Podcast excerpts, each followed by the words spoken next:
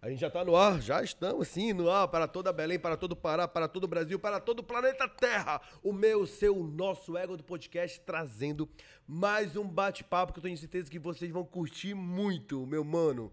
Quer um conselho? Fica com a gente até o final desse bate-papo, porque eu tenho certeza que vocês vão gostar. A gente vai falar de política, a gente vai, vai dar o nosso nossa opinião sobre a política de Ananindeua, assim, povo de Ananindeua, tá ligado no bate-papo de hoje. Belém para Brasil. Tá que tá com a Ananindeua, né? É, Esse mano. mês. Foi o É, prefeito, agora vereador. Sabe por quê? Ah. É porque a Ananindeua tá em outro patamar.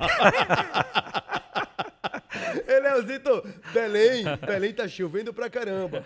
Aí o nosso amigo chegou aqui e disse assim, cara, Belém tá chovendo muito, mano, tá só, tá tudo alagado. Eu falei, mano, é por isso que eu moro em, Eu tô em achando- Ananindeua. Tô achando que o Daniel tá te pagando por Eu fora, acho, porque acho tem um toda hora share aí, tem um jabá. Doutor tem um Daniel. jabá, tem um jabá que não tá entrando pra mim, Isso não é né? verdade, isso não é verdade. Mas, doutor Daniel, se quiser me receber aí no seu gabinete, tá tudo certo. Leozito, inclusive, falando em Ananindeua, vale a pena ressaltar que na no último domingo agora foi inaugurado o que em Ananindeua? A Orla de Ananindeua. A Você não orla. foi, mano. Eu não fui porque não deu. Convite ac- aconteceu. Doutor Daniel veio aqui, convidou nós dois, mas eu marquei presença, eh, representei lá o nosso ego do podcast e posso afirmar, mano, que orla, velho. Pra que Belém você tem uma orla de Ananindeua? É, tu mora lá, eu moro em Belém. Mano, mas tá muito linda, você precisa ir lá. Vamos marcar pra ir lá? Bora marcar. A gente vai come na Dora, lá na Praça da Bíblia. Mas lá também vende, né? A gente pode comer Tem. duas vezes. Não, mas na Dora, mano, é, é surreal. A comida da Dora é surreal. Até o Doglito, que trabalha aqui com a gente, vai lá, prova a empada. Lá tem tudo, mano. As melhores comidas. A gente vai lá na Dora Bora. e depois na Orla. Na hora. Fechou, fechou, fechou. E olha, gente, quero convidar vocês para ficarem ainda mais pertinho da gente. De que forma? Através das nossas redes sociais. A gente está em todo lugar. E é ele que vai falar para vocês agora. Leozito. Estamos aqui no YouTube, estamos também ao vivo hoje. Estamos ao vivo hoje também no, no Facebook, viu? Facebook, YouTube simultâneo.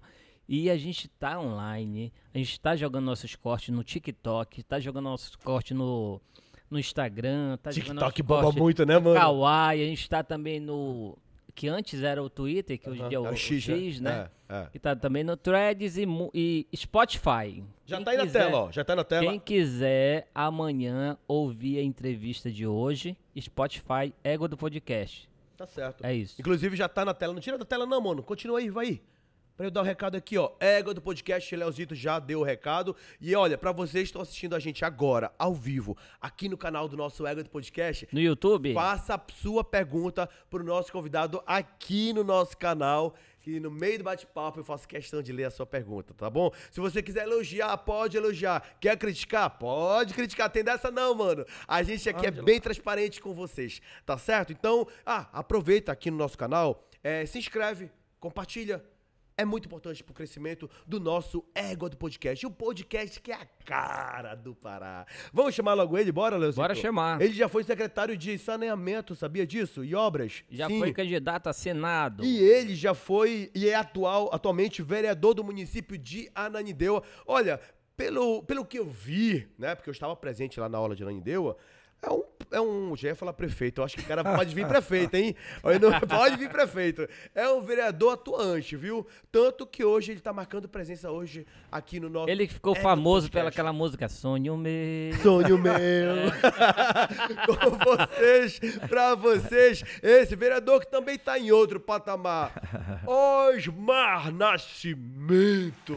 Olha esse aplauso aí. Olha isso. Olha aí.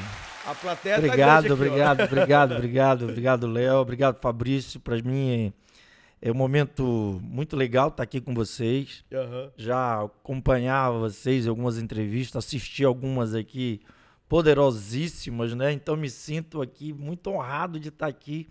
E acho que vai ser muito legal, porque a gente vai poder falar de muita coisa, muita coisa boa, talvez até coisas que as pessoas Não querem saber e não sabiam, vão saber hoje. aqui hoje, né? Podcast outra- tem essa coisa. E eu tô aqui disposto a ótica, falar de aham. tudo, entendeu?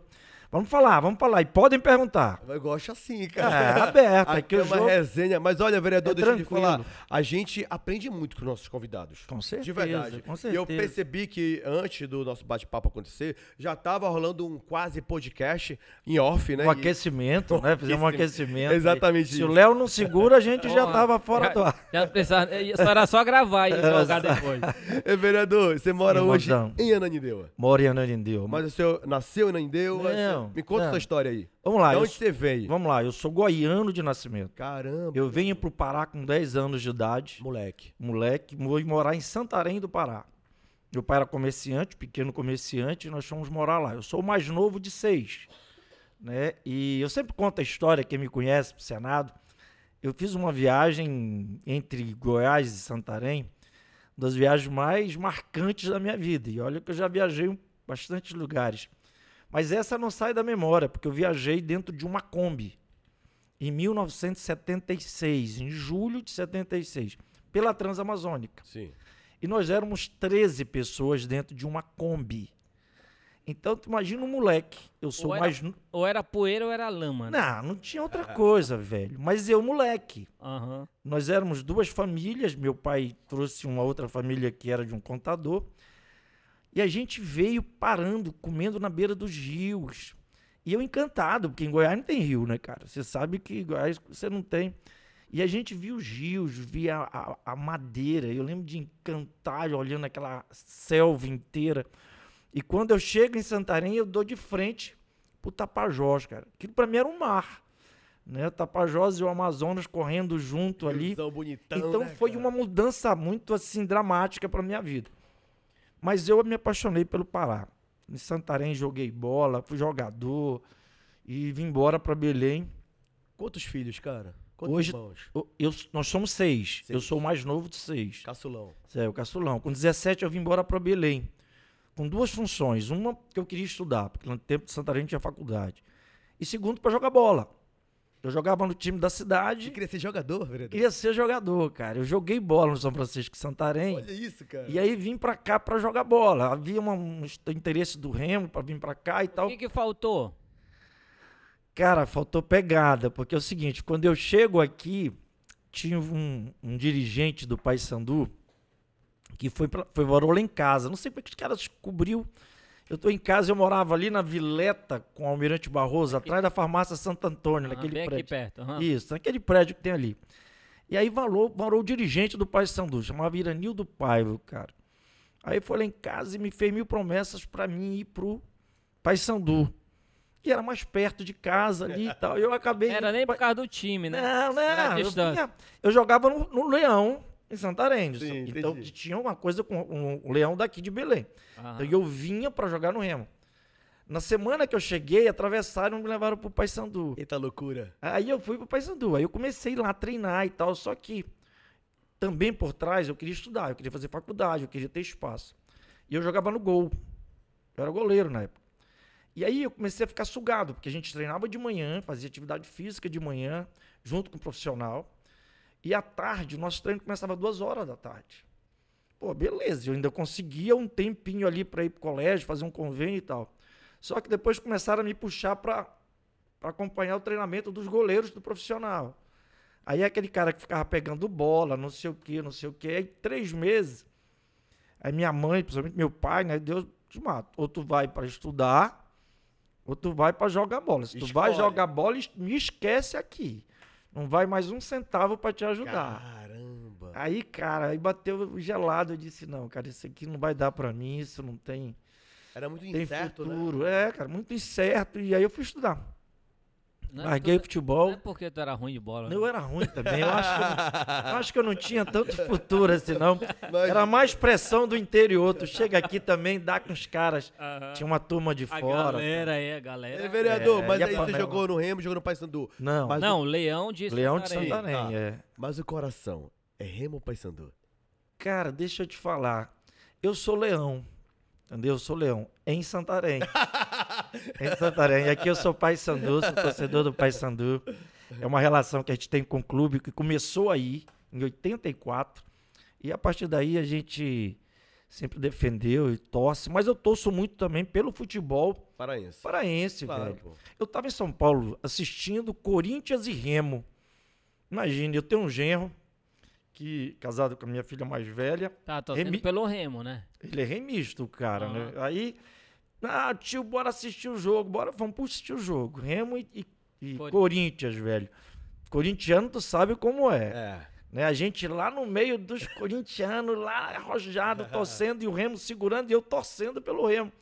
Pô, o Remo segurou, faltava oito minutos. Não, velho. vereador, isso é verdade. Eu- verdade, velho. Eu tava, torcendo- eu tava torcendo pelo Pará, cara. Eu queria que o Remo igual, vereador, passasse. Eu queria dizer isso, eu não consigo. Verdade, cara. Eu Mano. queria. Ver o Remo na pior Não, mesmo, o pior não é nada. O pior não é nada. É que quando o, o- o Corinthians faz o gol, eu fiquei sentado na minha, né? cara, teve um cara que veio de lá e pegou meu genro. E saiu abraçando e pulando e comemorando. E meu genro não teve coragem de dizer não. Cara, eu ria de ver um remista torcendo por um gol do Corinthians, cara. Mas foi Mas olha, eu, Mas eu torço pelo Pará. Eu, Eu torço pelo futebol paraense que não seja o Remo. Aí tá tudo certo. Eu acho que um depende do outro, cara. Um depende mais do outro. Se os dois tiverem. Se um tiver mal, os dois estão mal. Eu entendo assim. É por aí que- mesmo. Aí, vereador. Quando tá fora, É. a pessoa tem que votar, é, é, votar não, é, torcer pelo time do Pará, independente, Sim, né? eu também sou assim. Eu sou assim porque não seja o Remo. Ué, Entendi. pô, vai torcer pra quem? Patuna, o independente. É, vamos torcer. Aí- Mas eu acho que o futebol paraense, só para fechar esse quadro, eu acho que o futebol paraense precisa profissionalizar. Eu acho que a gente precisa de ter uma SAF aqui. Nós temos que abrir mais. Levar mais a sério, né? É, não, a gente ainda tem aquela administração antiga, aquela administração de carinho, de, de amor, de diretor antigão, que se sente dono. Cara, isso a gente tem que entregar para quem sabe fazer negócio. Futebol hoje é um negócio, tem que entregar a parte futebolística para quem ganha dinheiro, que sabe ganhar dinheiro. Tem que entregar para as empresas. É a receita no Brasil afora. Nós não aguentamos ficar mais nessa coisa de diretor que entra, que vai bem ou que vai mal, que age pelo sentimento. Então, eu acho que o meu sonho, é, lá vai o sonho meu por aí, Sonho mesmo. é a gente ver esses dois clubes é, na mão de profissionais, porque o torcedor paraense é, sem dúvida, um dos torcedores mais apaixonados que eu conheço no Brasil. Eu conheço, e olha que eu conheço, acho que de norte a sul, mas o torcedor paraense merece, no mínimo, estar na Série B, os dois times, É verdade. fazendo grandes jogos Agora, por por que aqui. tu acha que o Remo não sobe nada, cara? Por que, que o Remo não sobe nada? Administração, né, cara? Você Porque pode ver o como é que Paysandu, por mais que ele não demore tanto, mas vai lá, né, volta e tal, vai na B. Mas se você perceber, e aí é sem paixão, a administração do Paysandu já evoluiu mais. E evoluiu mais cedo. Você vê a administração do Paysandu para os novos, foi muito antes. O, Pay- o Remo agora que está entrando novos dirigentes. Então aquela turma saudosista do passado que comandava o futebol paraense há fica- muito mas tempo. não fica ali por trás, nos bastidores ainda mandando. Existe muito isso. Enquanto não profissionaliz- profissionalizar, existe muito. Mas eu acho que o Paysandu acordou mais cedo. Já está um passo à frente do Remo em questão de inovação. Sem ter medo de, de inovar, de trazer a meninada nova, por mais que erre. Cara, o novo sempre vem, não adianta você querer segurar. Entendeu? Então a turma mais antiga tem que sentar lá na arquibancada, lá na cadeira cativa, torcer pelo clube Dá uma sossegada. e deixar a gestão vir, porque não se pode falar, cara. Hoje você tá com. Nós estamos aqui fazendo podcast. Desde que ano nós falamos em podcast? É verdade, cara. Recente, velho. Um dia desse. Um dia desse a gente tava falando em telex, em fax, em não sei o É, quê. é, é, é, Entendeu? Então, cartinha. Exatamente, a coisa nova chegou. No futebol, eu defendo eh, administração privada, fazendo negócios para que o torcedor tenha um futebol de qualidade. Aí o senhor deixou o futebol de lado e resolveu focar nos estudos. Quais estudos? Bom, na verdade é o seguinte, aí eu chego em 83 aqui, aí eu vou fazer vestibular, fiz vestibular para as faculdades, eu queria engenharia, fiz engenharia na Federal, fiz, na- no meu tempo, vocês não vão lembrar disso, são jovens, mas no meu tempo só tinha três faculdades em Belém, né? Quatro com a FICAP, você tinha Federal, você tinha CESEP, né? O EPA não existia ainda, era, era, era, era faculdade estadual, Tá. era CESEP Federal, moderno, antigamente chamada Faculdades Integradas do Colégio Moderno, e FICAP. Então, na verdade, eu fiz para as três. Eu fiz CESEP, eu fiz Arquitetura, Federal Engenharia e moderno eu fiz contábeis. Eu acho que eu furei errado lá os cartões, passei nas três Olha isso. é, e optei ficar na, na, na engenharia na federal. Mas coincidentemente, esse ano também foi era um ano que eu, me- eu tinha que me apresentar no exército. né? Eu tinha que fazer, tinha o serviço militar. Naquela época o cara ia mesmo. Dia mesmo, não tinha jeito. É obrigado, né? Era obrigado. É obrigado. Até hoje só é obrigado, mas lá era mais fácil de mais ir. fácil, porque né, tra- trazia muito mais gente. Era. Então, eu, na verdade, quando eu cheguei a minha vez, aí disseram, ó, você tem opção, porque eu estava fazendo ali o último ano para fazer faculdade, você tinha opção de fazer prova pro NPOR. Aí eu fiz a prova. Bom, cara, essa prova do NPOR, você faz a prova. Se você passar, você pede para sair. Eu não quero, não quero servir. Aí eu saio. Então, velho, eu não quero servir. Eu vim para cá para jogar bola e estudar. Não deu certo, joga bola. Se não deu certo jogar bola, então eu vou estudar, né? Deu certo, vai dar certo a faculdade, eu vou fazer a faculdade. Cara, eu passei no tal do NPOR. 83. Passaram 60 para ficar 40. Aí no quartel, aquela coisa, né? Todo mundo corta logo o cabelo e pá. Entrevista, faz isso, faz aquilo. Na minha turma, dos 60, só 22 queriam ficar. No único ano que aconteceu isso. Dos 60, só tinham 22 voluntários. Você tinha uma prova seguida de, de atividade física, natação, não sei o quê, para ir eliminando, para separar os 40. No nosso foi o contrário, velho. Tiro de corrida, o cara dava o tiro, o cara saía igual tartaruga, porque o cara queria sair. Exatamente. Jogava na piscina da Tuna ali para natação, o cara ia afogava para dizer que não sabia nadar. Aí, moral da história, a competição foi currículo. Aí me entrevistaram, eu disse, cara, eu não posso e tal, minha família é pobre, eu não tenho onde ficar, eu tenho que ir embora. E tal, não sei o que tal. O cara ouviu minha conversa lá, ouviu de todos. Deu certo. Quando leu a lista lá, Não- Cara, eu convocado. Aí eu fiquei convocado e voltei quase chorando com o cara. É, o que, que eu posso fazer? Não tenho onde morar. Não mora no quartel. Mas eu não tenho Pior que me sustentar. Eu tenho que me sustentar, não. O exército vai te dar uma, uma grana. Aí eu disse, cara, mas eu não quero. Eu disse, não. O exército precisa de você, precisa de atletas, precisa de não sei o quê, não sei o quê. Ou Foi seja, teu poste físico alto, né? é futebol, pá. Não, fiquei, fiquei um ano no exército. Morando lá. Não, morei Ah, um tempo de- lá. é, foi- É, mas aí eu fiquei um ano servindo o quartel. A gente fez uma turma lá, no final do ano a gente saiu aspirante oficial. Voltei no ano seguinte para a faculdade. Mas dois anos depois, em 87, eu já estava terceiro ano da faculdade, eu recebi um convite do Exército para voltar a servir agora como oficial. Entendeu? Eles tinham um Opa. programa chamado FT90, era Força Terrestre 1990. O Exército estava com um programa de ampliação dos seus quadros no, na Amazônia. E eu recebi um convite. Velho, eu aqui, terceiro ano de faculdade, numa pindaíba danada, andando naquele ônibus com aquela régua T para cima e para baixo, não tinha dinheiro para nada, a grana era boa, minha família não tinha condição de me dar, eu aceitei e fui ser oficial do Exército. Servi por três anos em Taituba, no 53 bis. Depois fui transferido para Belém como oficial do Exército, servi no quartel-general aqui na Praça da Bandeira, onde eu fui subcomandante da companhia e fui ajudante de ordem de um general ch- chamado Vladimir de Azevedo, com o qual me tornei muito amigo do general. Uhum. E aí foi o meu período de exército brasileiro, entendeu? Aí eu tive também várias oportunidades, inclusive de conhecer o Bolsonaro. Nessa época. Nessa época, o Bolsonaro era capitão do Exército Brasileiro. E a gente, uma vez no Rio, fazendo um estágio, eu conheci o Bolsonaro lá. Ele era capitão. Como é que foi? Cara, assim, o Bolsonaro é uma figura. ele, ele- Ele não era muito sociável. O Bolsonaro Ah. nunca foi um cara muito de contato, de relacionamento. Então, na própria turma, o contato foi muito rápido. Mas quem foi, ele... muito respe- respeitado na área militar, né? Quem? Bolsonaro. Não. Não? Achava que É o seguinte, cara, Bolsonaro foi um cara odiado pelo exército. Bolso- Bolsonaro ele foi punido, ele foi punido exemplarmente no Por quê? exército. Ele teve um problema no Rio, não sei bem a história dele, de tiro no Rio, no morro, teve um negócio, roubaram a arma dele, teve um troço desse.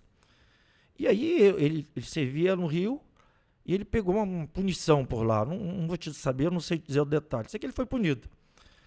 Mas sei que depois disso ele, ele foi chamado é, no quartel lá, falar com o comandante. Não sei, sei que ele teve uma discussão com o comandante no batalhão, desceu do quartel, lá do, do pátio, não sei se vocês conhecem o segundo bis. Os, quartéis têm muito esse padrão lá, o, sala do comandante lá na frente, no alto, e o pátiozão de formatura, né? Aí ele tirou, desceu da formatura, ele tirou o que a gente chama de gandola, cinto, Uhum. os contra-cheques dele, botou tudo no meio do pátio e tacou fogo. Caramba. Eu tava lá nessa? Não, Ah, não, tá. não, tava aqui em Itaituba. Tava, acho que eu tava já no QG. Eu não lembro se eu tava em Itaituba ou no QG. Mas a galera das antigas sabe. É, todo mundo sabe. Aí saiu uma punição dele, que a gente chama de punição ostensiva. Porque quando você sai- o cara era punido no quartel, sai a punição na quarta parte do quartel, né? Lá, Fabrício dormiu na hora lá, vai pegar um pernoite por três dias, vai ficar recolhido e tal. Então, isso só internamente. A dele foi ostensiva para todo o Brasil.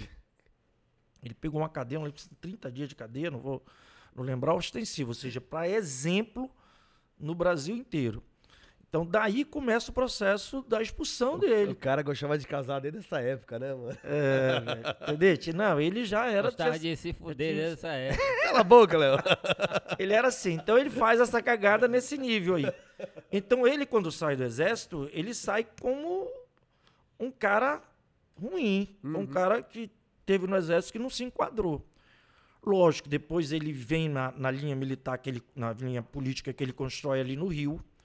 Entendeu? Nada a ver com, com militarismo, ele não é nem apoiado pela linha dos militares, mas quando ele vem aos seus seis ou quase sete mandatos de deputado, ele faz um discurso em defesa das Forças Armadas. E aí, lógico, quem viveu com ele aquele tempo de punição, já se aposentou, Sim. aí vê no Bolsonaro um bom porta-voz para defender eh, as Forças Armadas. Tanto que revertem o processo dele, ele deixa de ser excluído, passa a ser da reserva e começa a rece- receber. Então tem essa relação do, do- do Bolsonaro com, Entendi. com o Exército Brasileiro. Que loucura. É. Mas loucura mesmo é a sua história. Porque até aí, a gente já percebeu que a sua vida já dá um livro, né? Goiânia, Santarém, ai, faculdade, futebol. E aí eu quero saber onde e como e por que a política entrou na tua vida. E quando, antes disso, quando surgiu Coronel Osmar? Que hoje em dia só é Osmar. que tu- Sou eu, Osmar. Vamos lá. A verdade é o seguinte: aí, com a força, com a, com a entrada no Exército, teve um cara eh, no Exército chamado Coronel do Alibe. Eu já estava chegando no último ano da engenharia, voltei para cá, servia no, no quartel-general. Tinha um coronel chamado do Alibe, que está vivo, mandou um abraço pro Coronel do Alibe, eh, da família do Alibe, do Maranhão. E ele me disse uma vez, eu conversava com ele, ele era chefe de Estado-Maior, ele dizia para mim assim, "Omar, e o que, que você vai fazer e tal, né? Oficial do Exército temporário e tal. Eu disse, coronel, trabalhar. Eu quero ser engenheiro. Eu vim para cá, para Belém, para ser engenheiro e tal. Ele disse, por que tu não entra na polícia? Eu disse, polícia? Não, mano. cara, que isso? Não quero isso e tal. Não, não quero. Disse, 90. Aí ele disse, falou, ele falou uma frase para mim e disse assim, mas deixa eu te falar. Com a Constituição de 88, as polícias mudam. Com essa Constituição que nós acabamos de aprovar agora, a polícia vai mudar. E é um, tu tens o perfil que vai acompanhar a transformação dessa polícia. Qual era a tua rejeição em relação à, à, à polícia? Porque eu vinha do Exército. O Exército é 100% militar. Ou seja, você tem horários para tudo, cumpre tudo. É outra pegada, né? É outra pegada, é muito mais militar. A polícia não, a polícia é muito mais social, ela está na guerra diária. O exército prepara para uma guerra que nunca vem, mas você está ali todo dia treinando, fazendo aquilo muito mais militarmente. A polícia não, a polícia é muito mais social, é muito mais cidadã, ela está no dia inteiro lidando com o É cidadão tudo muito incerto. na, né? na sua guerra diária. Sim. E antes de 88, a polícia era muito. A polícia do Pará, por exemplo, ela não, não tinha bons concursos, não exigia escolaridade, não tinha academia própria, entendeu? Os oficiais eram formados fora. Então, era ruim, os salários eram ruins. Então, eu do Exército, com a relação que eu tinha com a polícia, era ruim. Então, eu não queria aquilo para mim, entendeu? Cara, eu vim estudar, eu acho que eu, eu quero, eu tenho outras ambições. Mas com a vinda do, do, do Ailib, e não foi uma só vez que nós conversamos, ele acabou me convencendo de que a polícia seria uma, seria uma oportunidade para, e que não atrapalharia a faculdade. Ou seja, eu estava terminando e com isso eu acabei fazendo concurso para a primeira turma da academia da Polícia Militar do Pará, né? Nós fundamos a academia e a gente fez em 91 eu entrei para a Polícia Militar, onde eu fui fazer escola ali na academia e daí virei oficial. Saí oficial 92 e a gente começou uma carreira na Polícia Militar até o posto de coronel. Entendeu? Terminei a faculdade em 92 também, no mesmo ano que eu terminei a escola. E aí vem uma carreira, ou seja, são foram 33 anos fardado entre exército e polícia. E a gente fechou um ciclo aí. Que reviravolta essa tua vida, cara. Cara, mas foi muito legal. É assim, uma coisa. E assim, as pessoas diziam, ah, mas tu não parece militar. Disse, Cara, é porque eu vivo as estações da minha vida. Exatamente. Eu fui muito Caxias no exército, na polícia eu vivi um, uma fase bem, bem interessante. Eu acho que eu pude contribuir. Qual foi a maior dificuldade na, na polícia, Osmar? Naquela época? Cara, inicialmente a estrutura. A polícia tinha muito pouca estrutura. Muita pouca estrutura e pouca legislação. Eu acho que essa era a grande deficiência. A polícia no passado tinha pouco investimento, sabe? As pessoas não, não investiam. É, não havia equipamento, você não tem armamento, você não tinha armamento menos letal, você não tinha, entendeu? Então tudo era muito feito empiricamente. E aqui no Pará já tinha esse, esse crime organizado? Não, crime organizado é mais para cá, né? É muito recente. Né? É muito recente. Na verdade, pra você ter uma ideia, é, vamos falar da Grande Belém a nível de criminalidade.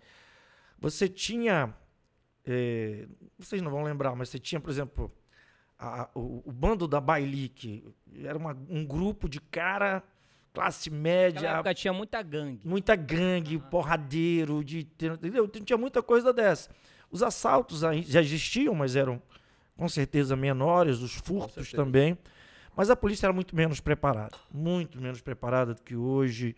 Hoje você tem formação, a maioria dos soldados hoje tem curso superior, entendeu? Antigamente você tinha dificuldade, o soldado não sabia escrever direito, entendeu? Não podia fazer um relatório adequado, você enfiar na cabeça dele que ele tem que proteger primeiro a vida, entendeu? Para depois ele atuar. Às vezes ele ia de peito aberto mesmo, ele era mais na raça lá, ele tomava tiro. E... Então acho que esse foi o grande desafio. Eu saio da polícia com a certeza de que deixei uma outra polícia do que eu encontrei. Entendeu? Foi gratificante nesse, nesse sentido. Hoje, soldado, antigamente nas... entrava soldado, morria soldado. Hoje não, cara. Hoje soldado entra soldado, pode sair capitão da polícia pode crescer, militar. Né? Claro, é depende dele, tem, né? A gente deixou uma legislação bem, sim, sim. bem legal para ascensão, para cursos. E eu acho que a polícia é outra, uma polícia muito mais cidadã, é uma polícia muito mais humana, entendeste? Dura, mais humana. É lógico que tem algumas injustiças é, a nível de, de legislação brasileira. Que faz parte. Que faz parte, mas a gente precisa discutir isso. Sou contra a federalização, vocês falam, mas concorda com a federalização das polícias? Sou contra. Sabe, é, eu sempre digo o seguinte, não quero entrar muito nesse tema, mas é, existe uma dicotomia muito clara na questão das polícias, porque o Brasil é talvez o terceiro país, considerando duas republiquetas da África, que tem esse modelo de duas polícias, uma polícia judiciária e uma polícia administrativa. Então nós temos duas polícias. Um faz uma parte e outra faz a parte seguinte. Uhum. Isso tem tudo para dar errado, porque sabe, eu dependo do que o outro faz para fazer a minha parte. Totalmente. Né? Então isso há um conflito. Mas é cultural. Isso, isso no Brasil, se você estudar a história da polícia, sempre veio fazendo dessa forma. Eu acho sim que a Polícia Militar pode fazer mais coisas junto da Polícia eh, Judiciária, junto da Polícia Civil. Ou seja, pode fazer alguns procedimentos como já faz no Sul. Entendeu? Não precisa tudo ir para a delegacia. O Sul está mais avançado, então? Muito mais avançado. É. Por exemplo, no Sul você consegue. Por exemplo, você vai fazer um TCO, você vai pegar o cara, levar para a delegacia, o cara fica lá duas horas, três horas para fazer um procedimento de 15 minutos e ir embora. Entendeu? Você pode fazer isso na delegacia, na, no carro. Você pegou o computador ali do carro, registra, faz o TCO. Entendi, entendi. E depois o cara já vai para audiência com o juiz, com entendi. quem foi chamado, entendeu? Então hoje em dia você pode ser muito mais moderno, muito mais fácil, muito mais ágil. Mas por algumas vaidades, das, das instituições não deixam a outra fazer Entendi. e a população acaba fazendo. Mas federalização, com certeza, não é a saída nem solução para as polícias no Brasil. Eh, Vereador, a maioria dos nossos eh, convidados políticos que vieram por aqui, né, eh, tiveram, entraram na política por conta de família, que já, já é da política, ou porque já eh, trabalhavam, eh, já for- foram políticos desde a época de escola, né, militância e tal, tudo mais. E a sua história na política? Começou como? Bom, vamos lá. Pelo que eu vi aí, a família tá bem distante da Tá política. bem, bem. Na minha casa não tem ninguém. Mas eu sempre digo o seguinte: é, a maior referência para a política é, é você ter necessidade. Ou seja, eu venho de uma família humilde. Minha família é humilde, bem simples mesmo. A gente morava num bairro chamado Liberdade, em Santarém, bem. A gente era numa casa de madeira e tal. Então, quando você tem necessidade, você precisa muito mais do poder público do cara que é classe média Com certeza. né? O, cara, o cara mais pobre, ele precisa de tudo. Ou seja, a escola é público, o médico é público, tudo depende. As fotos na tua casa só Saúde, tem. tudo. Tudo é público. Então, você vem a necessidade. Eu acho que o que mais me impulsionou foi essa questão da, da necessidade que você sente lá atrás. Eu tive a oportunidade também de influência aí, de determinada fase da vida. Eu era tenente, servia lá no Cefap, no curso de formação de praça, era coordenador de um curso sargento. E um oficial me convidou, um capitão, fez um convite para mim. Disse, eu queria te fazer um convite. Não sei se é coisa boa ou se é coisa ruim. Aí eu disse, legal, mas como era um cara que eu, que eu tinha uma certa admiração, a gente tinha, traba- tínhamos trabalhado junto, inclusive na academia, como instrutor, ele disse o que era. Ele disse, olha, eu queria te apresentar um cara, um senador da república, que o cara, é, ele tem um sonho. E eu disse, mas aí, capitão, que sonho esse cara Sonho tá tendo aí? meu. Dizer, sonho mesmo. Sonho mesmo. Se o cara quer ser, o cara quer ser governador do estado. Olha isso, cara. Aí, cara, eu nunca tinha tido contato com, com o pessoal assim, embora na fase de colégio, eu gosto de contar isso, embora na fase de colégio, estudei num colégio em Santarém chamado do Amando. Eu era, Existe? hein? Não existe? Existe. É colégio de referência em Santarém, do Amando. Colégio dos Irmãos, dos Irmãos de Santa Cruz, da Ordem de Santa Cruz. E é uma- um dos melhores colégios de Santarém. Sim. E lá nós tínhamos um, um- um- um jornal, eu tinha um jornal. Um jornal meio subversivo na época. Era tão subversivo, tão subversivo, tão subversivo que a gente tinha que submeter ao diretor para fazer a revisão editorial. Agora tu imagina essa subversão, né? Nós éramos um amigo, eu, o Deodoro, que é, é juiz, eh, o Eimar, que é arquiteto, e tinha o, o, o Roxo, que era um amigo nosso. E apelido dele, tanto que o jornal chamava o Roxo. E a gente tentava escrever, imagine, se Belém Norte já é distante da, do país, do resto do país, imagina Santarém naquela época. Então era muito isolado, a gente era muito distante de tudo. E a gente queria falar novidades, contar novidades. Criamos um jornal, o Roxo.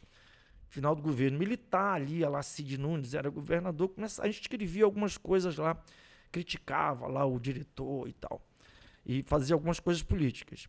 E a gente foi para um, um discurso, uma vez, era perto do colégio, numa praça chamada São Sebastião. O governador ia na cidade. O governador na cidade de Santarém é uma atração.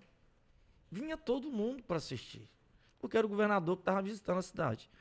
E nós fomos ver o governador, nós éramos jornalistas, eu e os dois amigos, para escrever lá sobre, sobre a visita do governador. né? E a gente viu, eu tive a oportunidade de ver o Alacide Nunes fazendo o discurso, era uma campanha política, na verdade, de 82. E o Alacide com aquele, aquela postura militar dele, né? Muito desde o Alacide era muito Carregado. assim. Era muito postura. carregado, é, ele era muito assim. Mas ele estava levando um cara para apresentar em Santarém como candidato dele.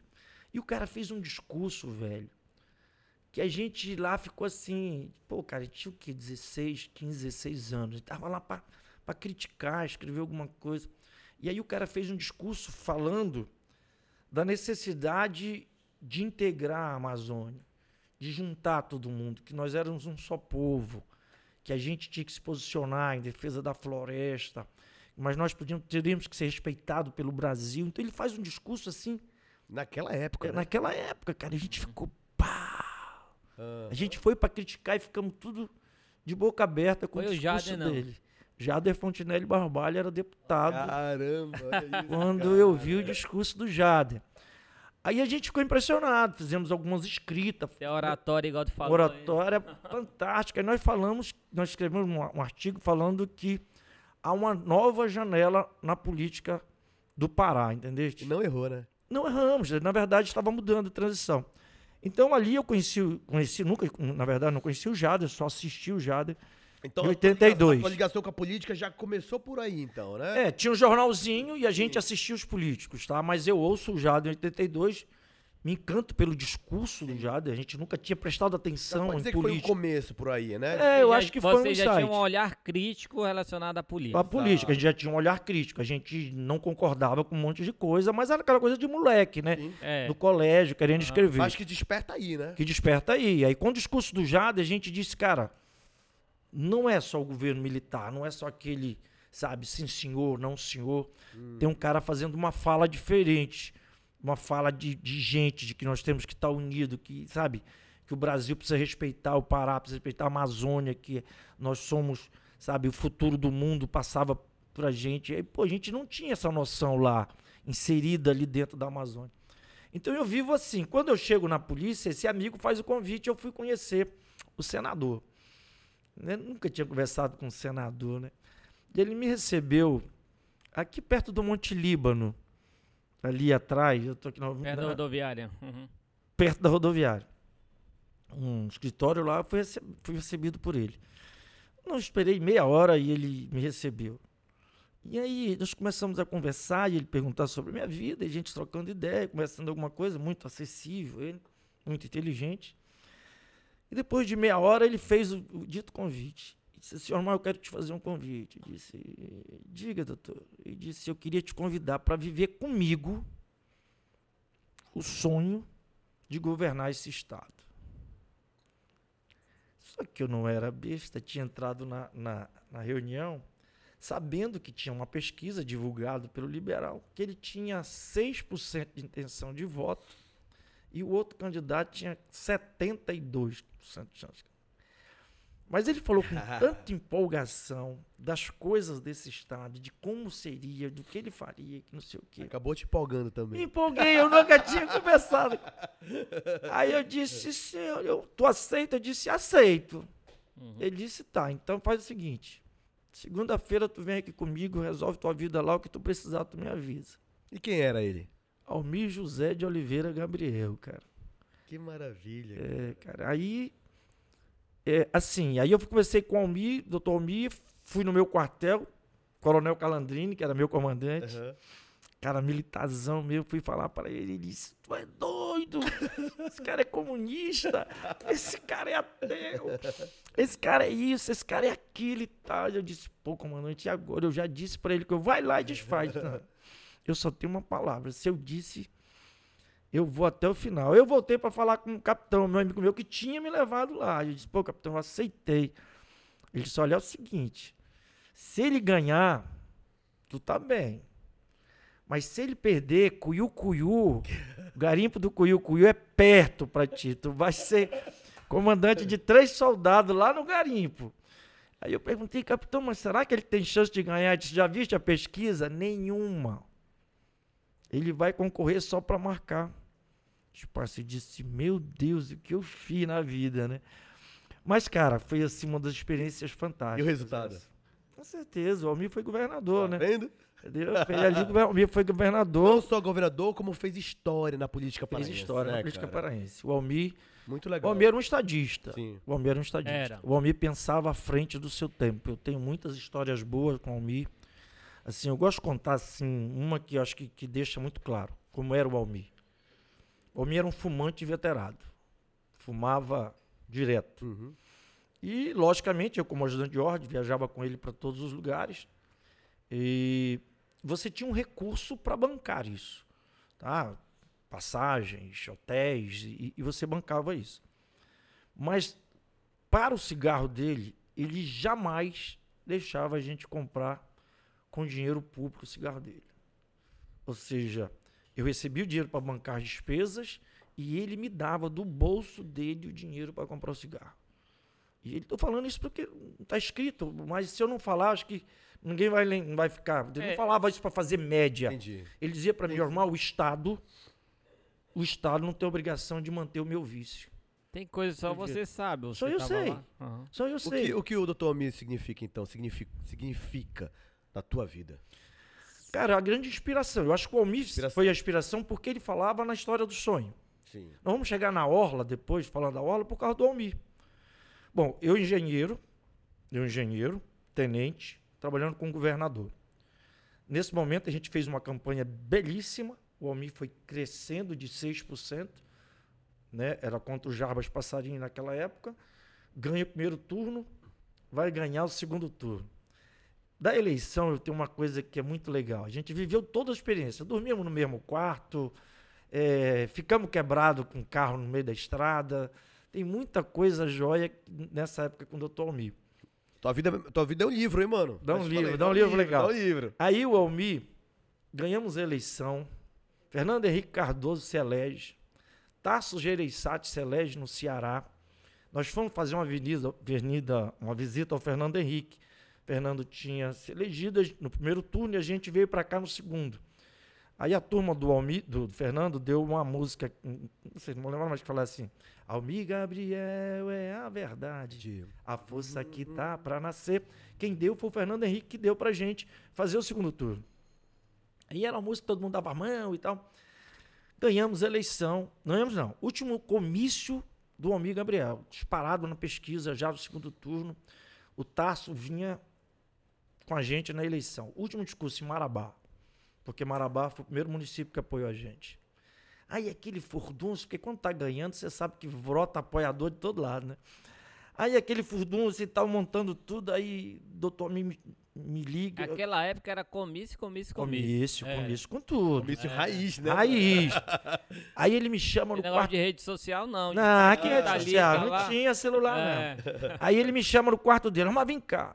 Aí eu entrei no quarto dele, tranca a porta. E digo, cacete, diga, chefe, foi isso. Deixa eu te falar uma coisa, senta aqui. Aí eu sentei na cama, ele sentou do lado. Ele disse, eu só quero te pedir uma coisa. Eu disse, fala, doutor. Nós já ganhamos essa eleição. Ele disse, eu vou só te pedir uma coisa.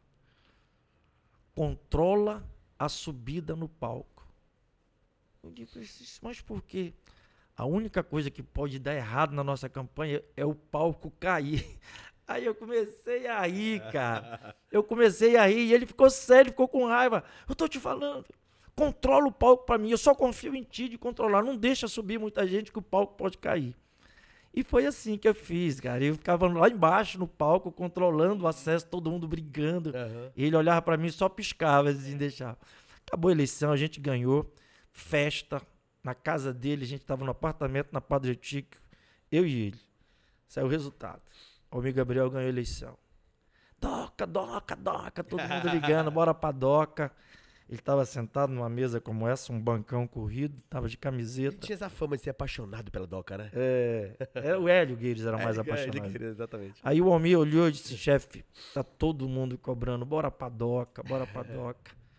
Ele encostou na mesa e disse, não, não é momento de festa, é momento de pensar, trabalhar. Deixa eles fazerem a festa, bora começar a trabalhar. Porque tem muita coisa pra gente fazer nesse estado. O Almir era assim, cara, não foi pra festa, não foi. No outro dia ele já estava trabalhando, conversando, montando a equipe. Então, o Almir, para mim, foi uma referência de política extremamente honesto, extremamente correto, injusto até com a família, muito duro com a família, com os filhos Uhum. que eu conheço, entendeu? Tipo, correção. Ele era muito. Agora, era um baita cara. Fernando Henrique am- admirava ele. Mário Covas era um amigo. O Almir só admirava uma pessoa na vida, do Mário Covas. Mário Covas era um cara que o Almir admirava, eu também passei a admirar o Mário Covas. Doutor Mário, a gente conheceu vários momentos, conversando também, um baita político. Então, aí nesse momento eu tive um contato com toda essa retaguarda, porque a gente ia muito ao Fernando Henrique, Sim. conhecia toda aquele parte do governo. O Almir começa a reconstruir o Estado. né? O Almir começa a reconstruir o Estado. e ele começa a tirar a desigualdade das regiões. a construir, né? Não, Porque eu não vou dar construir, mas a reconstruir o Estado. Porque, o Porque eu não quero ser depois, injusto. Antes do Almir, depois do Almir, é outra coisa. É porque o Almir começa a fazer pontes de ligação entre as regiões. É. Na verdade, tem que ser justo, o Jader faz a PA 150, integrando a metropolitana com a região sul e sudeste do Pará. Mas o Almir vai mais longe. Por exemplo, o Almir leva o tramo oeste para o oeste do Pará, que não tinha energia elétrica. Né? Se vivia toda de termoelétricas, então era um absurdo a falta de energia. Então o Almir faz isso, o Almir faz a alça viária. Entendeu? Marco, né? Marco, o Almir, eu, eu, eu consegui pro doutor Almir, porque a gente conversava muito, eh, uma foto aérea que a gente conseguiu até com o professor Chaves da universidade da região metropolitana de Belém. Então você entrava na antessala do Almir, na sala de reunião do Almir, tinha uma parede como essa, toda uma foto aérea da região metropolitana.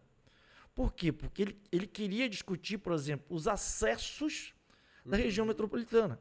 Nós somos uma semilha acessada apenas por uma artéria, que é a BR-316, que naquela época era considerada o trecho mais violento das BRs brasileiras. Era esse trecho da BR. Então o Almir pegava, e a gente, eu lembro que a gente pegava as escalas e ficava medindo isso. E foi ali que nasceu a independência, foi dali que nasceu a outra rodovia chamada Liberdade, que não foi construída, que está parte dela, o traçado dela é João Paulo, entendeste? Mas a liberdade, a liberdade e a independência foi construída. Então dali o Almir fez isso, e dali o Almir cria a alça viária. Ou seja, o desafio de fazer a alça viária e o elevado da BR com Augusto Montenegro também, que era um outro elevado, mas com a briga do Edmilson, fez esse elevado aí que não é nem bonito e nem funcional. Que o projeto que o Almir Gabriel tinha na época era muito melhor do que esse elevado aí, que na verdade você desce com ele, não é elevado, e hoje você tem, problemas seríssimos porque o lençol freático é muito aflorado aqui no estado, você vive com bomba o tempo todo para aquele mergulhão ali no alagar. Então, por vaidade aí, na verdade, o Edmilson não deixou que o Almir Gabriel construísse um elevado belíssimo que estava ali. Mas eu acho que o Almir deixou esse legado e o Estado ficou pronto, a partir do Almir, para seguir novos rumos. Sabia? Você estava no. Só um instante. Uhum. Você estava nos bastidores lá daquela. Daquela. Daquela vez que o Almir e o Jatene eh, se separaram. Cara, isso Como é, é que foi os bastidores? é, essa é uma novela grande. Vamos lá. A novela Assim. grande é ótima. É, porque é ex- extenso, assim, como é que funciona? Lá, quando eu vou chamado para trabalhar com o Almir, lá estava o Jatene. O Jatene era o tesoureiro da campanha. Tá? O Jatene era o tesoureiro da campanha. O Almir tinha como apoiador o Hélio Gueiros, prefeito de Belém, o Haroldo Bezerra, prefeito de Marabá. Só tinha esses dois apoios. O Jatene era o, o tesoureiro da campanha, Flecha Ribeiro era o presidente da FIEPA, que também apoiava, começou a apoiar O Almir. o Almir. Então, o Almir dizia o seguinte, que só quem conseguia pensar com ele o Estado como ele imaginava era o Jatene. Então o Jatene era o grande secretário. Entendeu? O Jatene, ele era o cara que pensava com o Almir, discutia essas, essas saídas estratégicas, essa integração do Estado, esses investimentos. Então, o Almir, eles, falavam muito entre eles e o Almir dizia isso.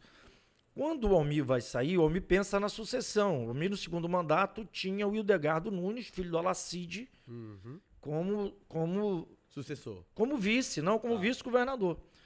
E talvez fosse até um caminho natural, naquela época, o vice, o Hildegardo ter vindo. Acho que é um bom papo também, uma hora vocês trazerem o Hildegardo aqui. O Hildegardo vai ter muita história, é um cara, gente boa demais. Tinha o, o- o próprio Pioneiro, que também estava muito bem nessa época em em Ananindeua, entendeu? Então esses eram os caras que estavam ali é, ansiando, ou desejando, ou esperando, ou na expectativa de, de cair para eles a sucessão. Mas a gente sabia que, tecnicamente, quem discutia, eu sabia isso, que era o Jatene que quem conversava o Estado. Só que quando o Almir levanta essa história do Jatene ser político, ele rejeita de pronto. O Jatene foi muito resistente a isso.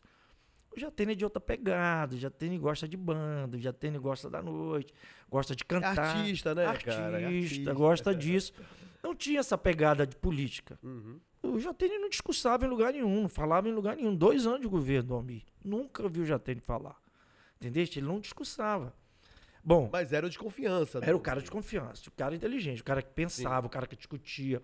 Então o Jatene foi esse. O Almir levanta e diz: não, vai ser o Jatene. E aí começa a bater o martelo que era o Jatene.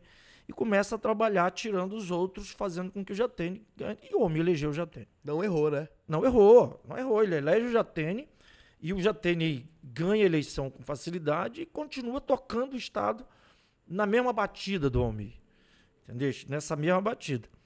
E aí nunca vai se saber, talvez só vindo o Jatene aqui você vai perguntar para ele qual foi o acordo dele com o Almir, que a gente nunca vai saber. Entendeste? Só que quatro anos depois o Almir resolve ser, ser candidato novamente. Entendeu? E aí, eu acho que aí, que é a tua pergunta, eu acho que houve um esfriamento aí. Entendeu? O Jatene podendo ir à reeleição e o Almir querendo, Aí veio o embate. querendo voltar. Provavelmente foi aí o embate que houve entre eles. Aí o Almir vem para a candidatura, entendeste? E depois se queixa que o Jatene não entrou na candidatura dele. e o Almir perde a eleição para o PT. Cara, Aí agora- depois o Almir vai com a Ana Júlia, né, na reeleição dela. Não. Não, o Almir, Como é que- o Almir perde, o Almir perde aí e não consegue mais ser candidato. Não, eu acho que ela- acabou ele, ele ele. apoia ela. Não, ele apoia Acho ela. não. Não, não. O que acontece aí, o Jatene, o Jatene sai, não é candidato, o Almir vai à eleição. Aí a Ana Júlia sai candidata, ganha a eleição do Almir Gabriel. Exatamente, foi isso. Depois de quatro anos, o Jatene se lança candidato. E ganha. E aí o Almir fica atrás no MDB, fica meio Ana Júlia, por aí.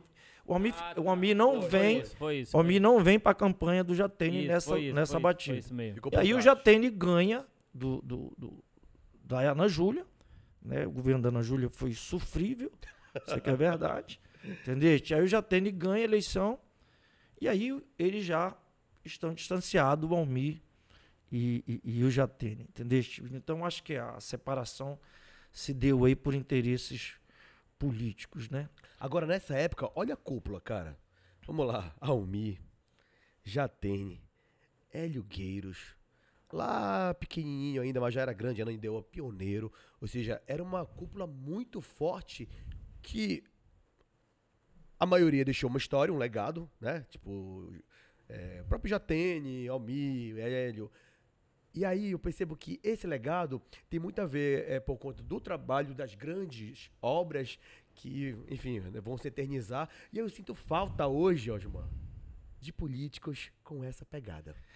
O que está acontecendo? é, né, com cara? Eu acho o seguinte, é, são estilos, né? Eu acho. Você tem que começar como o PSDB começa. Uhum. O PSDB nasce assim, uma dissenção ali do, do MDB, que começa a nascer o MDB, tem uma, uma discorda ali, mas o pessoal da linha do MDB vem muito da esquerda também, né? Tinha muito pensamento de esquerda ali.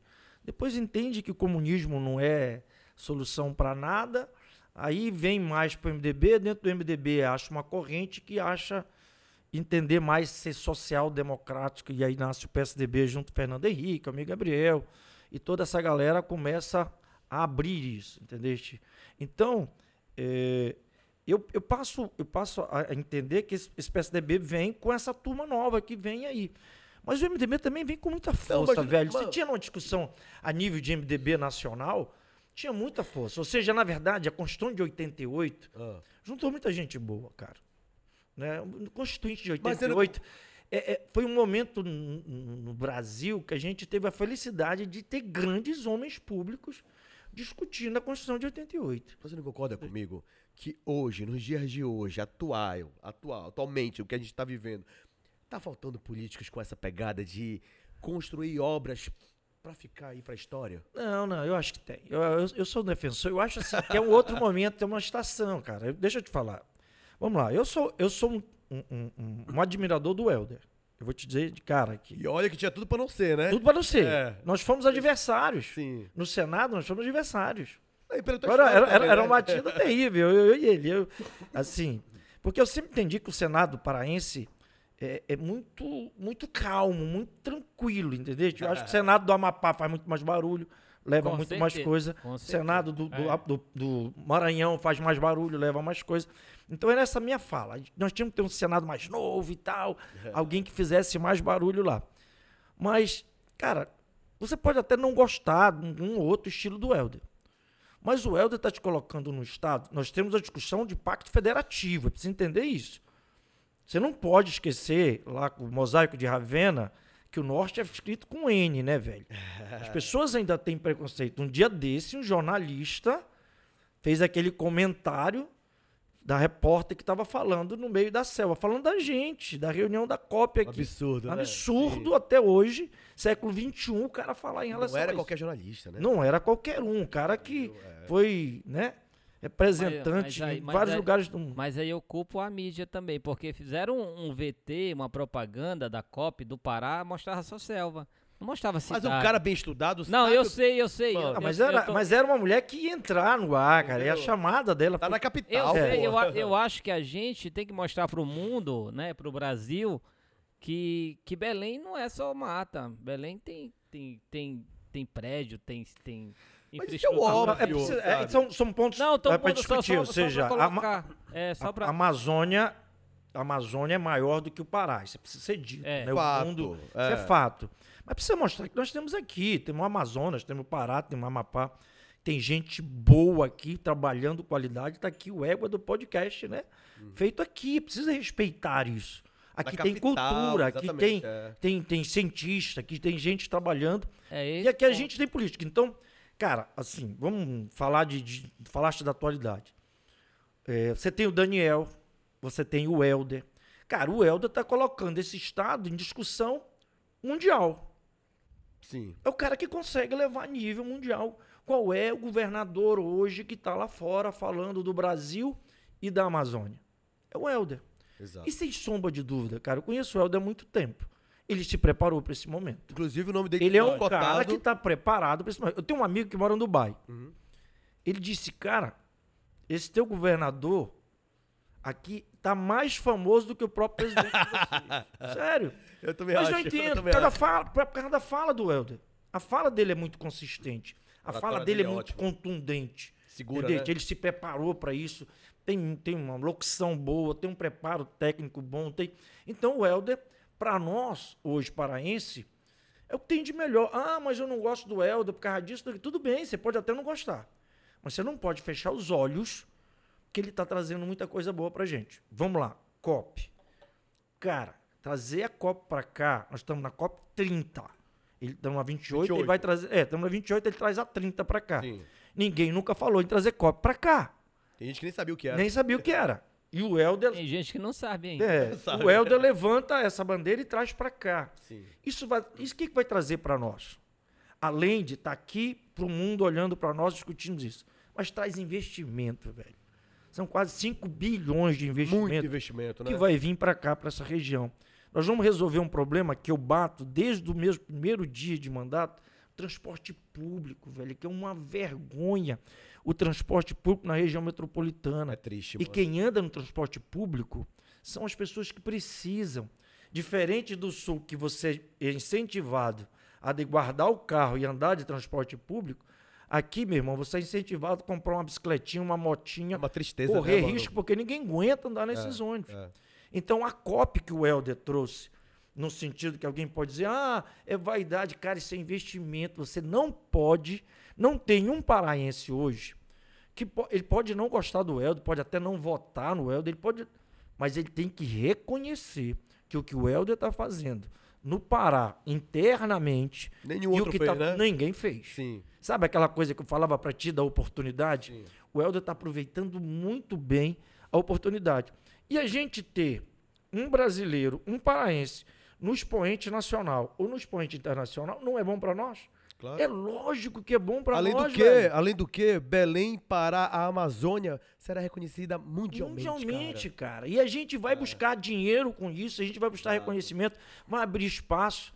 Tu não tem dúvida com a quantidade de gente que você vai discutir. Você vai discutir aqui no Égua do podcast o tema da, da, da, da- da COP. Sim. É lógico que você vai falar. O mundo tá aí, nós estamos vivendo esse El Ninho, essa loucura aí, esse calor enorme, essa seca lá do Que oeste. é Que importante. é importante, precisa se discutir Claro. isso. Entendeu? A gente precisa Tanto que a estar Copa atual. vai em 2025, mas a gente já tá falando desde já. Lógico. Que tem que falar. Porque realmente é, vai ser um evento mundial e que a gente foi é, agraciado. É né, graciado. E, e esse evento, ele é 100% Helder. O Helder foi com o, o Lula ganha a eleição e o Helder que leva o Lula. Querendo ou não, gostando ou não. Gostando ou não? O Helder que leva o Lula. O, o convidado era o Helder.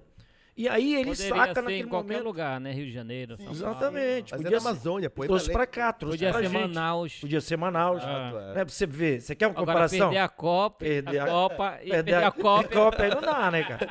A Copa Vai nossa. falar da Ana A Júlia gente, aqui. Pois é, a gente tinha o presidente do mesmo partido, a governadora do mesmo partido, uma Copa do Mundo fazendo com a nossa, nossa torcida apaixonada, nosso estádio já quase pronto. Que não pede pra nenhum lá fora, viu? Hoje é, não perderia, perder uma Copa aqui. Então, Hoje- cara, eu sim, eu torço pro Pará. Eu, eu, eu vim pro Pará, tudo que eu construí na minha vida, minha família, tudo que eu tenho foi feito no Pará. Eu sou político porque acho que posso retribuir, estou político porque acho que posso retribuir. E eu torço muito. Cara, eu torço pelo Helder, eu torço para que o Helder, sabe, cresça mais, que esse Estado ganhe mais investimento, que a gente, ah, não votei no Lula. Irmão, é, é aquela, eu acho que foi o menino do, lá, o Cazuza que disse e uma vez isso, cara, é, não torcer pro seu político, pro seu candidato, pro seu governador, seu presidente, é a mesma coisa torcer pro seu prédio cair porque você não gosta do síndico. É. Tem sentido. Então, se o cara ganhou a eleição, ele é o legítimo presidente, vamos torcer para que as coisas. É isso que eu acho. A gente tem opiniões diferentes, Sim. obviamente, né? Mas, cara, a gente torce pelo A gente melhor, mora pelo no mesmo, estado, no mesmo estado. pelo país. Sim. Vamos, vamos torcer pra que realmente Chegar na haja campanha, melhoria, a gente né? discute as diferenças. É, exatamente. Agora é torcer para dar certo. Exatamente. A campanha você tá propostas, acompanhando aham. Esse parque que o Helder vai fazer aqui, onde era o antigo Parque da Cidade. Parque da Cidade. Você já viu o projeto desse projeto? Já. Fantástico, cara. É aqui fan- pertinho, né? Pertinho, fantástico, belíssimo. Vai ficar. um- A gente não tem isso aqui no Pará. A gente precisava Não disso. tinha. Não tinha isso. Né? Isso começa com o Almir. Né? O Lá atrás. começa lá atrás, resgatar, criando o saudoso Paulo Chaves. Uhum. sabe? É uma pessoa que a gente tinha uma relação muito boa. E ele começa a criar esses pontos turísticos que melhoram a autoestima de todos nós. Até hoje, os pontos que a gente ainda vai é isso. Agora o Helder está trazendo novidade. Vai ser o nosso Central Park. E vai- Agora- parece que vai ser enorme ali, né? Enorme. Ali vai ser daqui do hangar até lá na, no, no elevado, na ratatória ali. Toda a área, toda aquela área do antigo aeroporto vira o parque. Vai ficar belíssimo, belíssimo. Vários pontos de água, vários Sabe quando restaurantes ele entrega isso? Não, Entrega, entrega até a previsão até final do ano que vem. até final do ano Porque que é a Vale que está fazendo, cara. Então, assim, as obras estão a todo vapor. Eles esperam final do ano que vem, no início de 25, tá entregando e vai ser mais um ponto. Sem contar Porque o o Porto Helder, Futuro. o Helder que quer entregar também, né? Com certeza, né? Você vai fazer ó, como a história do Porto Futuro, ou seja, só para ter uma ideia que o Helder está fazendo. Ali você tem a Estação das Docas, que é uma obra belíssima, foi uma das discussões que o Almir fazia. O Almir era inquietado. Às vezes a gente saía de noite no carro e ele conversando, a gente conversando sobre isso. Por que, que ele era inquietado? O Almir, ele era de Castanhal e veio morar aqui para estudar. E a gente andava na beira rio, ele disse, cara, foi ocupado tudo por comércio o pessoal que tinha acesso às águas. A gente não via o rio. Então passava na frente e ele ficava chateado com isso, né? Porque a gente não viu o rio. Daí nasce a estação das docas, que ele consegue em Brasília, que a, que a CDP lá conseguisse dar aqueles três galpões lá para poder fazer a estação das docas. E tá lá, começou, foi uma abertura belíssima naquele momento, viveu. Só que o Helder agora, o que o Almir fez em três, o, Helder quer juntar mais sete. Quer ampliar? É? É, amplia tudo ali, da estação das docas até ali no final da doca, Sim. Souza Franco, tudo aquilo vai virar, vai virar estação, vai Que é, virar o, que é o, o- o cartão postal coração das. coração, entendeu? Então o Almir consegue três lá na frente, agora o Helder vem e traz tudo, Entendi. vai levar até a doca. Muito legal, não Tudo vai ficar belíssimo aquilo ali. Nós lançamos, inclusive, com a vinda do Lula lá, né? Bacana. Quando o Lula veio, o Helder lançou. É um projeto só aqui, né? E lá foi lançado junto, Exatamente. né? Então você percebe, ou seja, isso tudo, esse investimento todo, tem força com certeza da COP. Entendeu? A gente quer receber bem. Quer Dinheiro vai ter, né, mano? É, dinheiro vai ter. Então, cara, a gente tem que torcer. Eu acho que, que, que o Helder está muito feliz nesse momento é, do governo dele. E eu acho que a gente só tem a ganhar com tudo isso. E, vereador, a gente já falou sobre tanta coisa bacana. Eu já aprendi tanto aqui nesse, Ah, cara. nesse pouco, nesse curto papo que a gente tá tendo aqui. Mas vamos pro que interessa. Vamos que lá, é o- vamos lá. Onde você tá vivendo, onde está a tua raiz hoje, que é no município de Ananindeua. Hoje você está vereador do município de Ananindeua. Por que você escolheu Ananindeua para entrar pra política? Vamos lá. É, na verdade é o seguinte: em 2000 eu mudo para Você Ananindeua. mora onde Ananindeua? Eu moro na Hélio Gueiros. Tá. Na Hélio Gueiros, Ah. perto da rotatória ali no, no Cipres Gard. Eu mudo em 2000 para Ananindeua. Duas coisas. Minha esposa tinha uma empresa e a gente. Ela montou a sede lá e aí a gente acabou mudando para lá. E aí, trabalhando, era oficial da polícia e, e- e acabei comandando algumas unidades ali acabei ficando em Ananindeua. Em 2011, 2011, é, 11, 2011 o, o, o, o pioneiro se elege deputado, presidente da, Alepa. da LEPA. Sim. E ele me convida para ser o chefe do departamento, do gabinete militar dele, lá na LEPA. A gente se conhecia desde a época do Almir, inclusive fui eu que liguei para ele na época do Almir, quando ele ia ser prefeito, o Almir queria convidá-lo para ser prefeito. Então ficou sempre essa gratidão e ele me convida para ser o chefe do gabinete. Eu fui ser chefe do gabinete do, do Pioneiro, fiquei dois anos lá. Quando acabou, ele me convidou para vir para para Nanindeua, onde ele se candidatou a prefeito. Ganhou a eleição e me convidou para ser secretário. Eu fiquei muito em cima daquilo. Na verdade, eu até queria continuar na Lepa, porque lá era muito mais tranquilo, muito mais.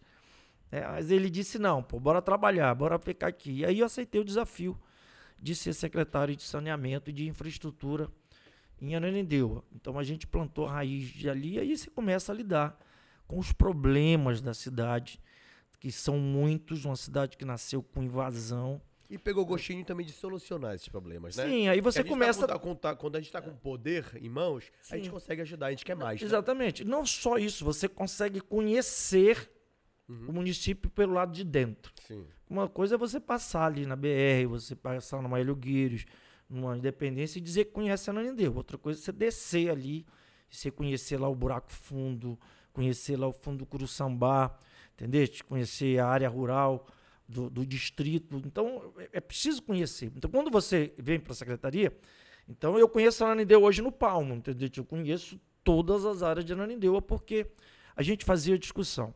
Primeira discussão era a questão da, do saneamento. Por que, que a Ananindeua é sempre o último colocado no saneamento? Era uma discussão que a gente fazia, fazia sempre, né? É, e antes você me pergunte por quê, bom, tem um parâmetro muito interessante. Quem solta esse, esse dado de saneamento é uma ONG chamada Trata Brasil, que ele dá os índices, o ranking de saneamento no Brasil, né? Mas é preciso entender o seguinte: saneamento são quatro pilares: água, precisa tratar a, a questão da água, a questão do lixo, a questão da drenagem e a questão da pavimentação. É isso. Então, esgoto, desculpa, esgoto, água, eh, drenagem e lixo. Só que quando você trata os dois itens que o Trata Brasil leva em conta, água e esgoto, ela não fica no município. Porque o município é concessionado, concessionado do, da COSAMPA, E o Estado? do Estado. Então, o município tem uma concessão dada à COSAMPA para explorar água e, e esgoto. Tá certo? Já a questão de lixo, a Nanindeua tem 98% de cobertura de recolhimento do lixo doméstico e drenagem. Até pouco tempo, hoje quase 80% da cidade tem serviço de drenagem de águas pluviais. Então você só discute esses dois itens. Entendeu? Então, essa discussão a gente fazia muito forte com o governo do Estado. Ou seja, como é que o governo do Estado pode eh, alavancar essa questão da água e esgoto. E aí lá vai eu, né, pessoal da esquerda, e eu sou meio de esquerda, mas eles dizem, ah, o Ormar quer privatizar. Não, não é privatizar. É concessão para a entrada de investimento privado. Que, o que faz um país, uma cidade, um estado crescer, velho? Não é dinheiro público. O que faz crescer é o dinheiro privado. É o negócio, é o comércio, é a força do dinheiro que gera dinheiro, é que faz um estado, um município, um, um- um país crescer. O dinheiro público ele tem que criar condição, o ambiente adequado para esse negócio vir. Então eu sou plenamente a favor de que haja investimento privado nessa área de água e esgoto. Tanto que a gente chegou a tratar junto no BNDES, ficou pronto uma, uma licitação no BNDES para que seja feita eh, essa concessão para quem tiver interesse privado fazendo uma PPP que possa explorar. Entendeu? A Cozampa, infelizmente, ao longo dos anos, foi perdendo força, foi perdendo a capacidade de Aqui em investimento. Barcarena é assim, né? Barcarena já tem, É, Barcarena. eu acho que já tem alguns municípios assim. E é possível, porque toda legislação permite cobrar tanto por água como por esgoto. Por exemplo, a Nanindeua, vamos lá. Você vai encontrar um índice na Nanindeua só de 48, 52% de cobertura de água potável. Aí você imagina, como é que eu posso imaginar alguém viver sem água potável? Em século XXI Absurdo. do lado da capital do estado. Absurdo, que Belém também não é diferente. Tá? Mas por que, que é feito isso? Mas então esse cara não tem água potável? Claro que tem. Ele tem o poço dele lá. Tá? Pela cultura dele, ele tem um poço dele. Só que o poço dele, muitas vezes, é do lado de fossas negras. E aí o lençol é contaminado pelas fossas negras. Entendeste? E aí você acaba tendo água não tão de qualidade, não tão potável, porque o cara confia muito mais no poço. E ele pode ter até a cozampa, que mal chega nas ruas, o cara pode ter a cozampa passando na porta da casa dele, ele também não quer. Porque ele acha que o poço dele é mais barato do que ele comprar água da cozampa. Entendeu? Então precisa eh, se discutir essa matriz água e esgoto no estado. Tem que ter coragem de discutir isso. Eh, eu tenho a impressão que o governador Helder está muito disposto também no governo dele dar uma solução para essa questão de água e esgoto. Então, por isso, a Ananindeua sempre aparece, no, aparecia nos últimos, in- nos como um dos últimos no ranking nacional do Trata Brasil. Hoje, você vai ver, a Ananindeua já não é mais o último. Por quê? Porque o próprio município está investindo em água e esgoto. Tá certo? Por exemplo, quando eu fui secretário, Ele era o último é, nacional, não. sempre foi o último entre as cidades com mais de 100 mil habitantes. Por anos a gente Nacional. é a nível nacional. O Trata Brasil faz um ranking nacional. Mas, por exemplo, o que, que eu fiz quando eu era secretário? A gente criou uma lei que qualquer habitacional, veio a febre do Minha Casa Minha Vida, construção dos, prédios, acima de 40 unidades, é obrigado a ter o seu próprio sistema de tratamento de esgoto. A gente chama de microsistema microet, que é estação de tratamento de esgoto. Era obrigado, ou seja, então você só pode construir minha casa, minha vida, apartamento para vender, não sei o que, não sei o que, se o cara tiver o próprio sistema dele. Ou seja, a Cozampa não dá conta, então você vai ter que incluir no preço do seu apartamento onde você vender uma estação particular. Isso você começou a tratar esgoto. Entendeu? Então nós começamos a ganhar índice de pessoas com índice com esgoto tratado nas suas casas. Por isso, você começa a abandonar. Hoje nós não somos mais os últimos. Já ficamos à frente de alguns municípios, inclusive de Belém. A gente saiu à frente do, do- município. Então, são leis que você criou para ir segurando, aguardando a chegada do Estado, da força do Estado, para levar água e esgoto de qualidade. Ou seja, os índices de esgoto em Ananindeu e em Belém são ridículos. São ridículos, são, são baixíssimos. Entendeu? As estações da Cozampa que funcionam são baixas. Então, água você ainda leva um pouco mais. Mas não é admissível, velho. Esgoto, né? Se for contar para você, o início da humanidade começa a cuidar com a parte E aí, hoje você está vereador de Ananindeua, né? Primeiro mandato. Por que, que você decidiu? Não, na verdade é o seguinte, 2018, Na verdade, você era de outro partido, né? É, em 2018 eu estava secretário e Ananindeua nunca tinha feito um deputado federal. E aí começou a se discutir que tinha que lançar um cara de lá, um cara de lá para ter um candidato federal. E aí o pioneiro conversando um dia disse assim, mas tu toparia uma candidatura federal? Eu disse, cara, não sei, nunca pensei nisso. Eu nunca fui político, eu fui muito técnico, eu sempre fui muito técnico. Como você é muito técnico, você não tem, gasta tempo conversando. Você tem que resolver, tem muito problema. Então, a parte técnica, tem que estudar, engenheiro, a gente tinha que discutir muita coisa. Então, eu não fazia aquele atendimento público, dar atenção para as pessoas. Né? Eu queria resolver dentro- problema. Não dá tá tempo. Dentro da velho. política, É. tu uma hora tu. Exatamente. Eu não tinha isso na política. Então, quando falaram de ser deputado, eu disse, cara, eu acho que eu não tenho esse perfil. Militarzão, né, cara, assim. né, um jeito diferente de tratar. Eu acho que eu não tenho esse perfil. Pô, então até o Bolsonaro é, porque eu não sou. Mas, ah, não é, mas o Bolsonaro não era naquela época. Bom, era deputado. Era deputado. Já era deputado. Na verdade, aí, mas o pioneiro tem esse legado. O pioneiro também acho que é um cara que vale a pena você trazer, que tem muita história. Sim, com certeza. Pioneiro é político, de essência, político, sabe, simpático com tudo, é um cara muito. Então, eu vi- convivendo com ele, aprendi um pouco disso. É ser deputado. E, bom, vamos lá, condicionamento para ser deputado. Aí vamos procurar o partido. Aí veio um presidente do partido, veio aqui e tal, a gente começou a conversar. A coisa encaminhou da gente ser, porém, eh, o acordo com o presidente do partido era que a gente fosse o candidato do partido aqui que a gente ia coligar. No meio disso, alguém atravessou, um outro político atravessou no meio. Quando eu fui a Brasília, já tinha um outro candidato, aí queria que eu fosse o segundo. No partido, eu disse, "É, pioneiro, isso não dá pra mim, os caras fazem um acordo aqui, Não não, cumpre ser. lá, já entrou outro no meio, Que era qual partido na época? né? Era o... Não, acho que eu posso falar, não sei nem se está existindo, era o PROS. Ah, tá. Era o PROS. É, então a gente combinou aqui, quando chegou lá, o cara disse, não, mas eu queria que tu compusesse. Não, cara, não sabia que não fazia dois, só fazia um, né? Moral da história, a gente saiu, eu lembro que, que aquela altura o Helder era ministro.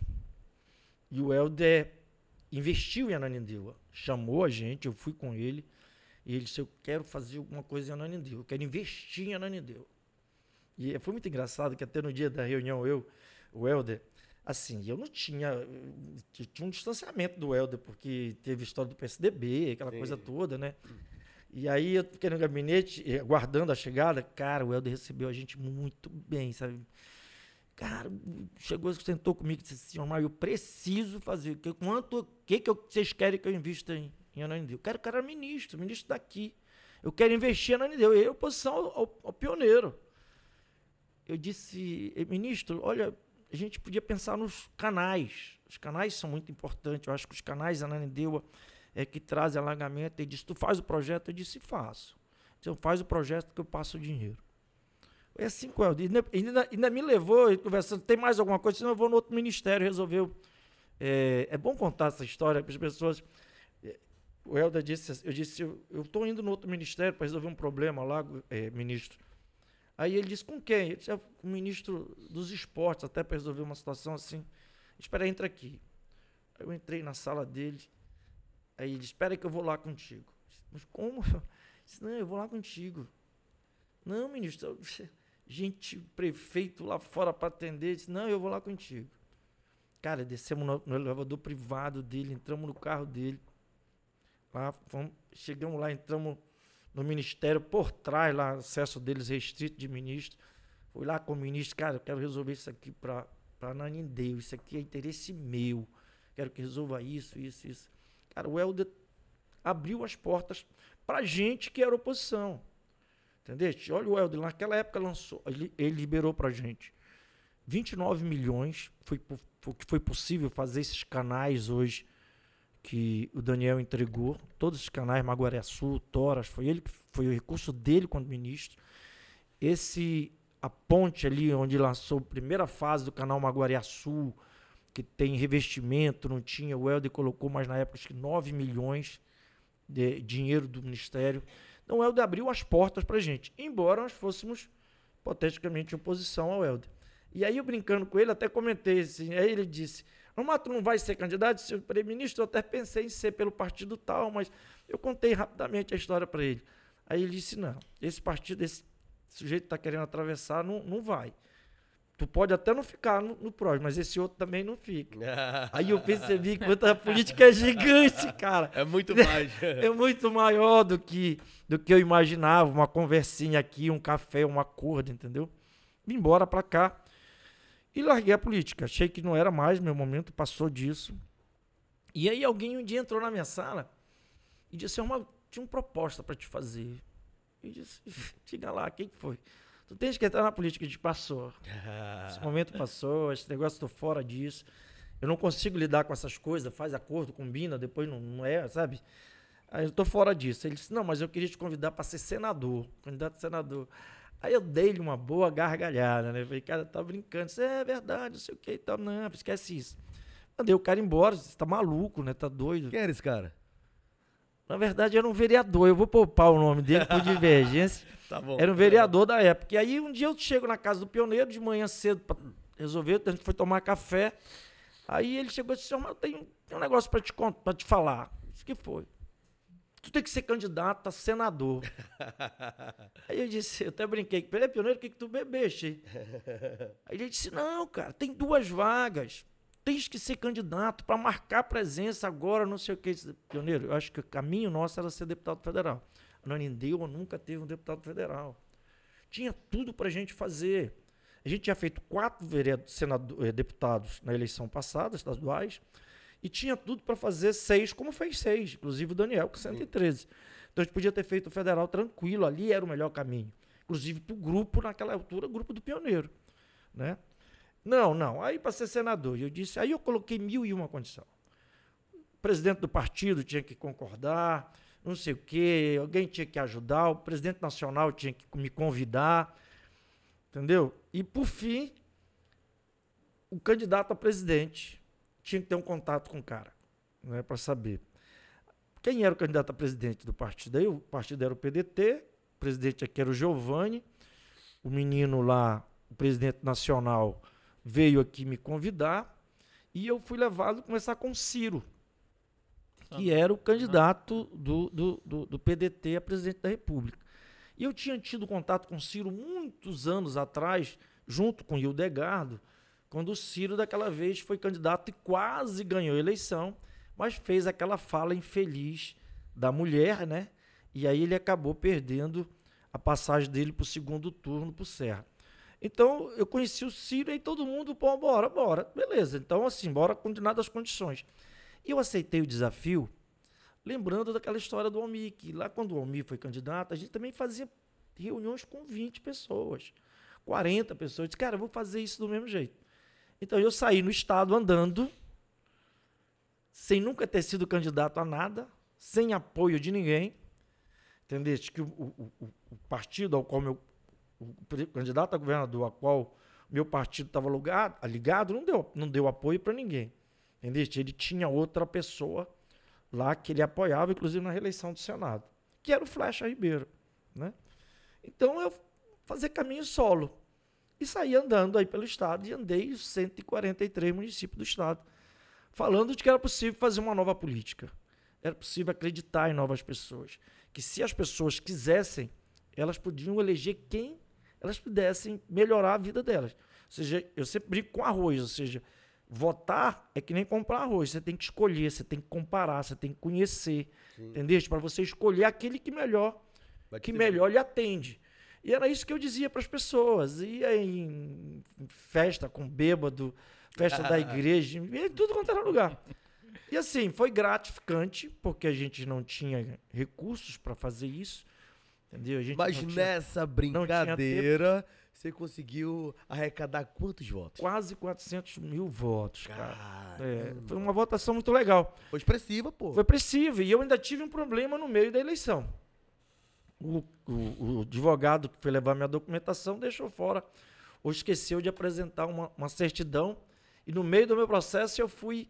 Eu passei quase duas semanas Tra...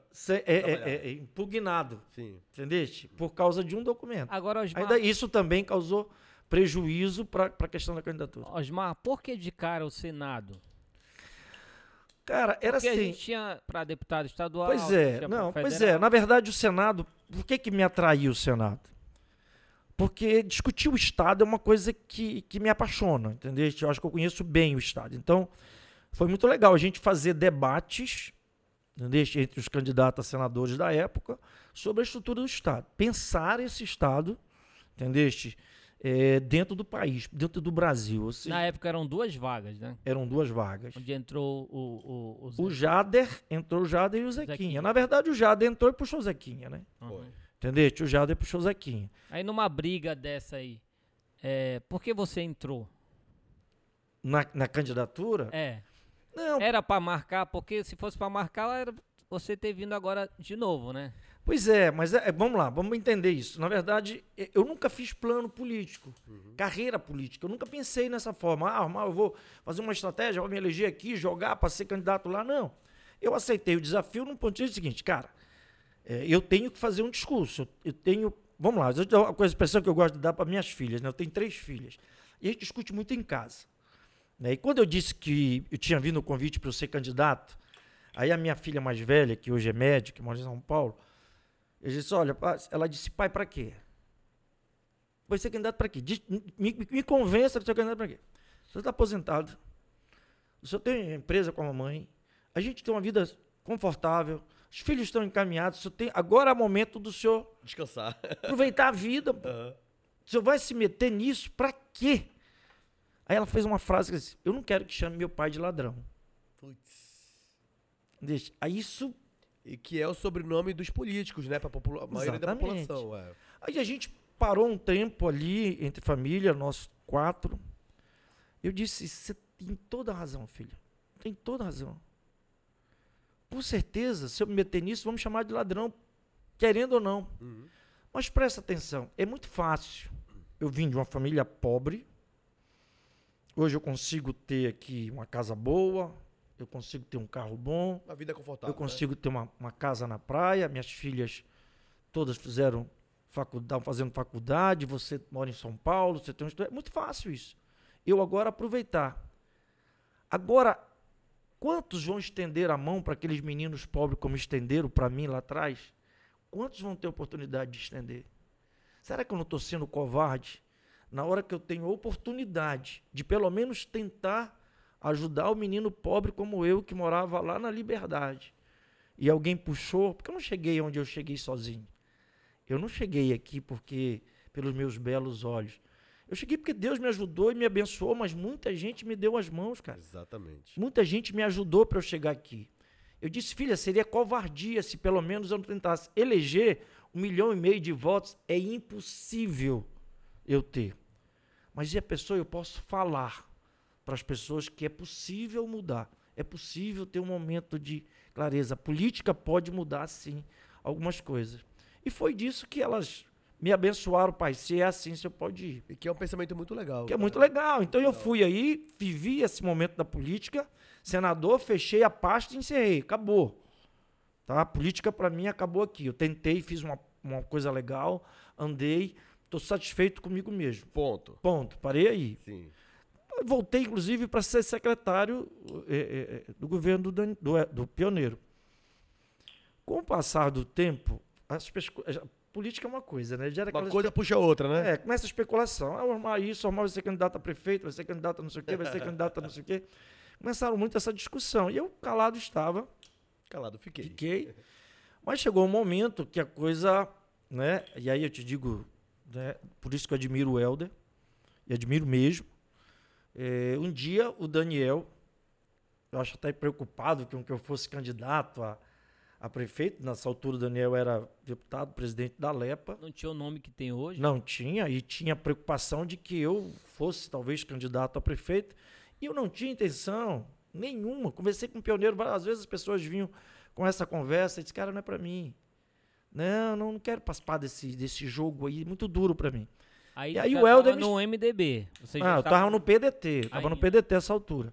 E aí o Helder me chama um dia, levado pelo Daniel, nós fomos, o Helder me chama até o palácio aqui, onde é o palácio, que na verdade é um prédio que foi uma conquista nossa para a Polícia Militar. Eu fui o responsável por toda a reforma desse, onde é o Palácio do Governo. Nós criamos o comando da Polícia Militar.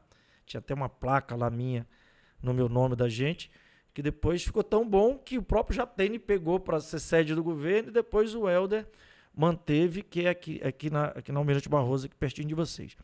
Bom, quando o Helder me convida para um almoço, ele faz o seguinte convida, convite. Ormar, fomos adversários, fomos adversários, você fez a sua campanha, não tenho o que reclamar, e você foi muito leal comigo. Porque, em função, quando ele era ministro, a gente acabou tendo uma proximidade de tra tratar sobre os convênios, aquela coisa. Ele sempre vinha aqui, a gente tratava de detalhes, era via Caixa Econômica e tal. Então, na campanha, por três vezes, na verdade, duas foi do Helder, uma foi do, do Jader Filho, me ligaram, sabe? Se me viam andando só, se eu não queria, pô, Armar, vem para cá, apoia a gente e tal. E eu dizia sempre, ministro, eu sou pioneiro, eu sou grupo. Com o pioneiro decidir, eu tô junto. Uhum. Entendeu? Eu sou grupo.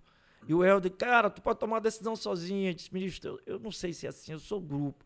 Acerte com o pioneiro. Se eu acertar com o pioneiro, tá, tá fechado. Não, o Jader Filho também me ligou uma vez e disse, Jader, cara, eu não, eu não me mando nesse processo político. Acerta com o pioneiro. Então o, o Helder fez questão de levantar, lembrar isso. Tu foste muito correto comigo. Ele até disse: eu valorizo muito o cara que fica contra, mas é leal, do que aquele cara que muda só para a oportunidade, só para aproveitar da oportunidade de uma eleição ganha ou coisa parecida. Né? Eu lembro que ele até citou é, as pessoas que é, botam o marido com um, a mulher vai com outro, o filho vai com outro, entendeu? acende vela para todo mundo e eu não. Mas esse convite era para quê? Para vir pro MDB. Aí ele disse: Eu acho que tu tens futuro aqui no MDB, vem para cá. E aí ele fez a seguinte proposta para mim: diz, Olha, tu vens para cá, irmão. No MDB, tu é candidato a vereador. Para ajudar o Daniel a se eleger. Sim. A gente quer eleger o Daniel lá. E a gente, tu vem para cá, fica no MDB, é beleza. Porque aí no MDB é questão, tô em casa, ali, né, no meu quintal, mando eu vem pro MDB, ajuda o Daniel. Você, você, e, no, e, na outra eleição tu pode ser candidato ao que tu quiser.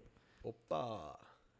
Aí quase que eu disse. Aí ele brincou e disse: só não pode ser governador. A vontade de brincar foi, pô, era exatamente isso que eu tava pensando.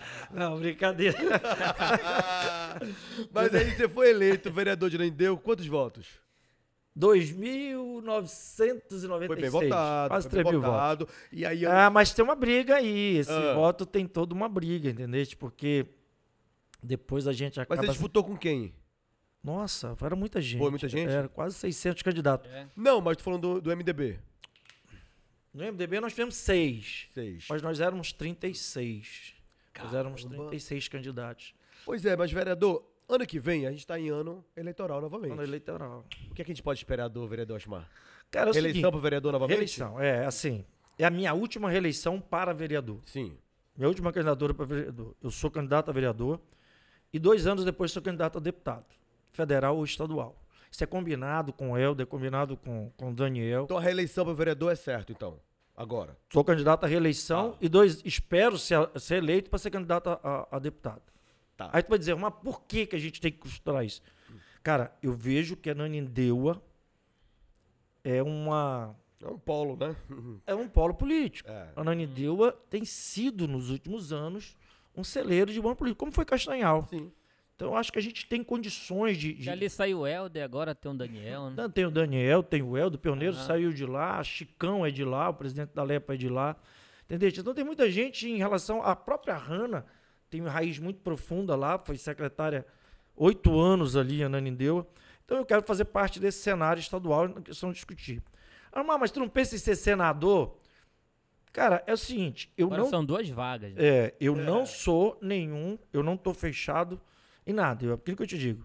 O Helder lembra que o Helder me pediu, senhor eu só quero te pedir uma coisa vindo para o MDB, seja leal. Eu disse, governador, o senhor, o senhor não vai gastar um telefonema comigo me pedindo lealdade. Porque é estilo de vida para mim. Eu vivo pela lealdade. Entendeu? Então, eu sou leal hoje. Pergunta se eu sou leal ao governador, sou leal ao Daniel. Todos os dois sabem disso. Então hoje, então hoje você está seguindo os mesmos, os mesmos passos do doutor Daniel, que ele chegou aqui e disse: Eu vivo o meu momento. Meu momento hoje é ser prefeito. E é basicamente isso, então. Não, não, não, eu acho que não penso assim. Eu acho assim, eu, você tem que viver as suas estações e o seu tempo. Mas toda estação precede outra.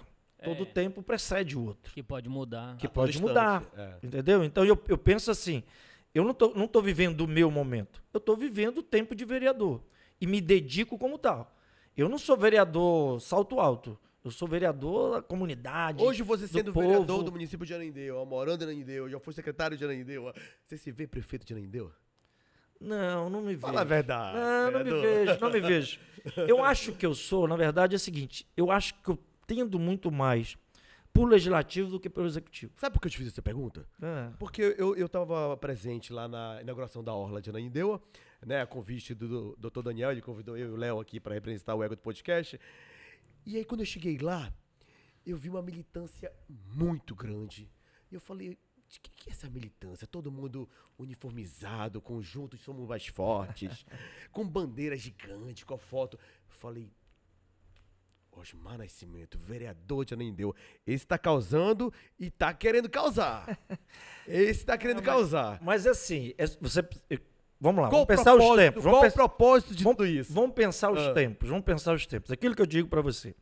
É, o Daniel tem 37 anos de idade. O Daniel é um cara muito pujante. É um cara. É lógico que precisa entender. Tudo isso está acontecendo em Ananindeua é só Daniel? Não. O Daniel pega Ananindeua arrumado, as contas arrumadas, tudo equilibrado. E com crédito de 550 milhões de reais para pegar em banco de imediato. Então, o Daniel pega essa grana, joga nos cofres públicos e começa a trabalhar. Você acha que ele ele facilidade pra trabalhar isso? Ele, ele, ele trouxe a Nanindeua para debutar nessa área de empréstimo. Ou seja, a Nanindeua nunca tinha pego 10 reais emprestado. Tinha um crédito na praça enorme, contas arrumadas, organizadas.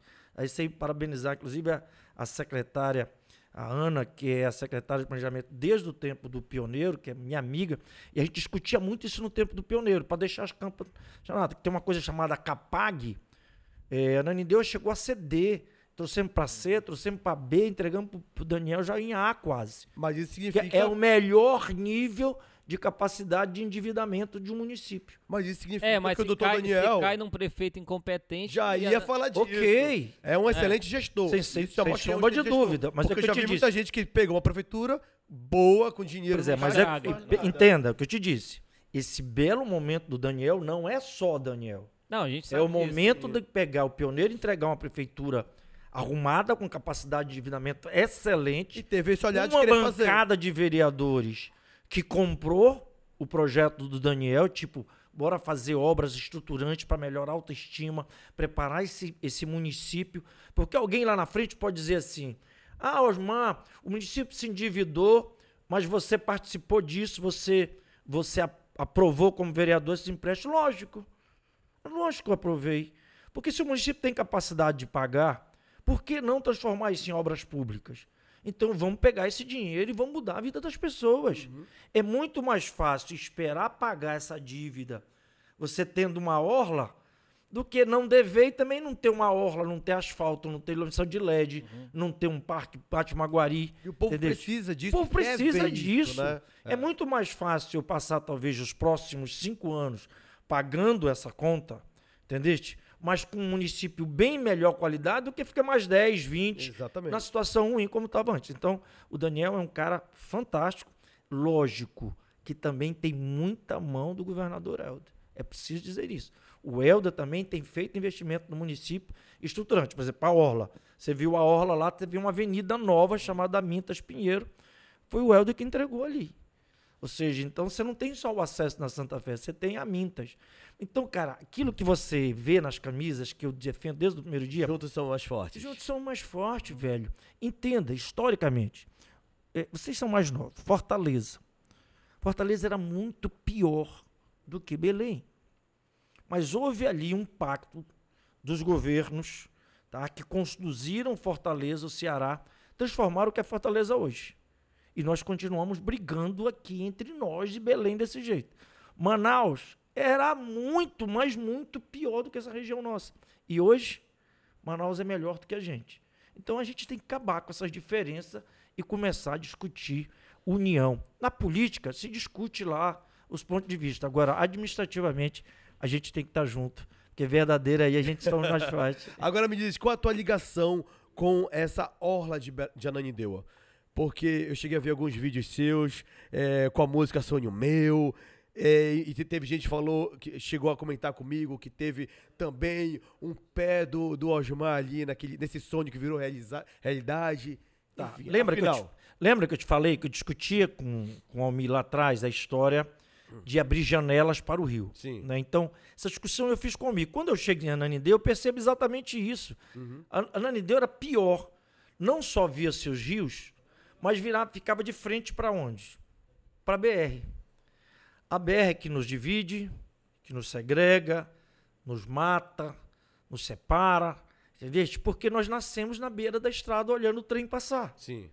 E nós criamos cultura a partir dali. A cidade ficou dividida em lado sul e lado norte. E os rios foram escondidos. Quando eu fui secretário, eu fiz um esforço enorme em não deixar que a especulação imobiliária tomasse conta daquelas áreas. Exatamente pensando numa possibilidade. Quando eu fui candidato a senador, eu postei isso no vídeo, tem um vídeo meu que eu tenho uma entrevista minha como senador, candidato a senador. E eu dizia, mostrando os rios, dizia que era um absurdo o ananideuense não ter acesso a esses rios. Seja para lazer, seja para transporte, seja para turismo, seja para pescar, seja o que for fazer. Mas o ananideuense tinha que conhecer seus rios. E lá aquela altura dizendo que, dizia que se eu fosse senador, eu ia impor recurso para se fazer um quilômetro e meio de orla. Lógico, o Daniel é, é, pegou essa ideia, tá certo? E fez um projeto amplo de, de, de orla. O projeto da Orla tem 6 quilômetros, saindo do Icuí e vendo até o 40 horas. Sim. Entendeste? O que ele entregou foi o primeiro um quilômetro. Aí o cara vai dizer, pô, é só um quilômetro. Cara, já é um avanço, porque o demarco já está tá feito, já foi mostrado que é possível fazer. E não é tão caro fazer isso, cara. Mas muda, você viu lá a qualidade Total. do que foi entregue. Eu tenho certeza que qualquer pessoa da região metropolitana que estiver vendo a gente, que for olhar aquilo ali, vai ver o quanto ficou legal, o quanto ficou bonito, o quanto ficou agradável. Ah, você vem de Santarém, tem uma orla enorme, você vai em Marabá, tem orla, mas a gente não tinha nada em Ananindeua. Exatamente. E hoje um quilômetro faz uma diferença danada. Agora, vereador, é, diante desses fatos, né? É, você tem aí uma, uma, uma comunicação muito legal. Eu cheguei a comentar isso com você no, no off aqui. Você consegue é, divulgar bem os, os seus trabalhos, as tuas reuniões, os teus encontros e tudo mais tal. Eu presente lá na Orla, vendo a tua militância grande, levantando a bandeira do Osmar, tudo mais e tal. Isso ca- causa uma ciumeira com outros vereadores da, da cidade? Normal, né, cara? Ser humano é, é, é uma das coisas que ele tem que tratar. Essa coisa da. Gente, a ciumeira, você vai transformar isso em inveja. Eu vi comentários lá. Não, Esse mas aí- essa coisa da esse aí- inveja. Esse aí quer ser prefeita de É, Brasília. exatamente, porque as, as pessoas se medem, medem os outros pela sua régua. Sim. Por exemplo, por que, que tu viu militância no Icuí? Porque eu tenho um, um trabalho muito forte no Icuí. Entendi. Entendeste? Por isso a- o pessoal do, do Icuí acabou indo para ali para estar junto com a gente e festejando. E eu gosto de festejar, porque eu acho que era um momento muito importante. Mas essa ciumeira, ela acaba. é- Ela é, é intrínseca do homem, é intrínseca do homem. Ou seja, se você não cuidar, você acaba tendo inveja do vizinho, do carro do vizinho, da, a mulher tem inveja da roupa e essa coisa toda. Então é uma coisa que você tem que estar se autopoliciando o tempo Você tá todo. blindado, então, É, não, não te digo que é blindado, mas eu acho que eu já estou maduro o suficiente para entender. para entender que isso causa nas pessoas e os menos atenciosos deixa isso aflorar. Agora, também, meu irmão, Mas olha, Você era tem uma que trabalhar. oportunidade de, de mostrar a tua força, né? Eu acho. Quem, sombra quem, de quem não dúvida. quis fazer, o problema é de quem não quem não quis, quis? né? Todo mundo tinha a mesma Eu oportunidade. sendo vereador, eu fazia uma festa muito maior. O Daniel ia se Não, pois é. comigo. É exatamente isso. Então, assim, ficou marcado, Mas como é, brinquei tua, muito. como é a tua relação com o Daniel? Boa, É boa? muito boa. Eu tenho uma relação. Porque, eu, eu- veja, eu, eu tenho 58. Tudo bem, vai dizer que eu não, não parece. Ah, achava que 48, 45. Eu tenho 58, o Daniel tem 37. Então eu me sinto na tranquilidade, por tudo que já vivi, Uns quilômetros soldados a mais. de mostrar para ele algumas coisas que eu acho. Ele aceita ou não, mas eu sempre vou trazer o meu ponto de vista. É. Lembra, eu sou um velho coronel, um velho engenheiro que já viveu algumas coisas na vida. Desde lá do Então, Almir, né? é, exatamente. Então tem algumas experiências que eu acho que eu tenho que passar. Eu passo. Entendeu? E elas muitas vezes podem ser em forma de elogio, forma de crítica, mas eu passo. Eu não guardo para mim, eu sempre levo. Então a gente tem uma relação muito boa. Mas o pessoal que Vocês fica já comentaram é, isso sobre ele ser candidato a governador? Como é que vocês é, é, rece- recebem isso no dia a dia? Não, assim, isso, eu converso muito com o Daniel conversa? sobre isso. Eu falo Mas com o Daniel antes de sobre você isso. responder isso que o Léo acabou de perguntar, que eu acho que é muito legal essa Sim. resposta, você ia falar alguma coisa que é tipo, ah, a nossa relação mais o povo, o que que era? Estimula muito isso. As pessoas ficam falando assim: ah, o cara, o Osmar quer ser prefeito. Sim. O Osmar quer ser prefeito. Eu já disse pro Daniel: Daniel, um tempo de cada vez. Eu sou vereador. O meu foco em reeleger, se eu puder, vou ser candidato a deputado. É esse meu foco. Não, mas tu serias. Tu tem vontade de ser prefeito? Vamos lá, cara. Presta atenção. Vamos, vamos analisar a vida de prefeito, tá? Você é prefeito, você tem um sistema enorme de controle ex- eh, externo sobre você. Tribunal de Contas, CGU, eh, Tribunal de Contas da União, tem um monte de gente que controla a sua vida. Você tem que ser muito bom no que faz, você tem que ser Vereador. competente. Vereador. Sim. É, mas esse é até mais tranquilo, porque tá ali com perto de você, mas um TCU da vida, entendeu? Um, um- tribunal de contas, ele vem para te fiscalizar. Aí você faz um governo suado, consegue cumprir, é correto em tudo, vai para casa. Você chega em casa, um ano de casa, você está recebendo ação disso, ação daquilo, do Ministério Público, não sei de quê, tu tá respondendo. Entendeu? É uma vida muito dura. E quando você consegue, uf, acabou. Aí tu diz, cadê tuas contas? Tuas contas tá no Tribunal de Contas que vai mandar para a Câmara aprovar ou não. Que loucura. Tu tá entendendo? Aí tu vai ficar nesse sobressalto, saber se as suas contas vão ser aprovadas, se você vai ser caçado, que tu vai ter que devolver não sei quantos milhões de um convênio. Então não é uma vida fácil. Entendeste? Não é uma vida fácil. Então, nesse momento da minha vida, não é esse o meu foco. Mas eu sou soldado. Eu sou Agora- soldado, sou do time. Agora refaz essa pergunta que é importante. Qual foi a pergunta? Ah, tá, tá, tá, tá, tá. A gente falou tanta coisa aqui. É, rola nos bastidores esse, esse assunto sobre o Daniel vir candidato a governador? Vamos lá, gente, vamos guardar as, as proporções. Todo mundo conversa O cara sobre não isso, comenta, vai. ah, lá, algum outro, Armar quer ser prefeito, Armar quer ser prefeito. Sim, sim. Porque as pessoas, de alguma coisa, de alguma forma que você vê trabalho você fazendo, aí já quer logo te projetar pra cima. O Helder trabalhando, o pessoal tá falando o quê? O Helder quer ser presidente, o Helder quer ser presidente, É. o Helder quer ser. Não é isso? É. É, natural que as pessoas queiram Te fazer, pra te projetar pra Ah, cima quando você tá fazendo Um bom é, trabalho. um bom trabalho. Então, isso é natural que queiram projetar o Daniel para ser governador. Eu vejo isso com muita naturalidade. Mas você tem que entender os tempos e as estações que está vivendo. Você Entendeu? ficaria do lado de quem? Eu fico do lado do povo, sempre.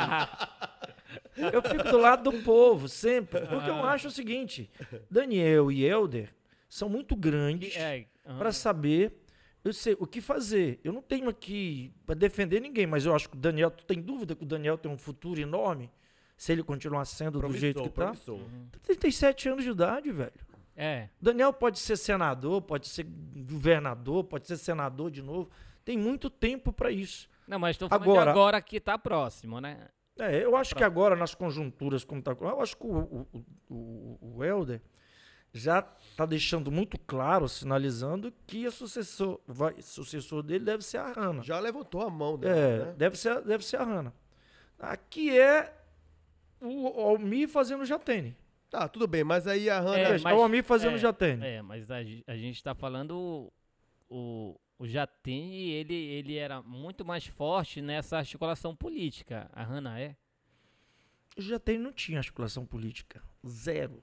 A articulação do Jatene era zero. O Jatene era o cara que dizia não. Ele foi Tu pode construído. perguntar, ele, pra- perguntar para ele aqui. Ele era o cara que dizia não no governo. Foi construído, então. Foi construído. A Hannah pode ser construída Entendeu? também. O despachava com o governador, ia para o Jatene, o Mas Jatene já dizia tava não. enraizado alguma coisa ali, igual contigo.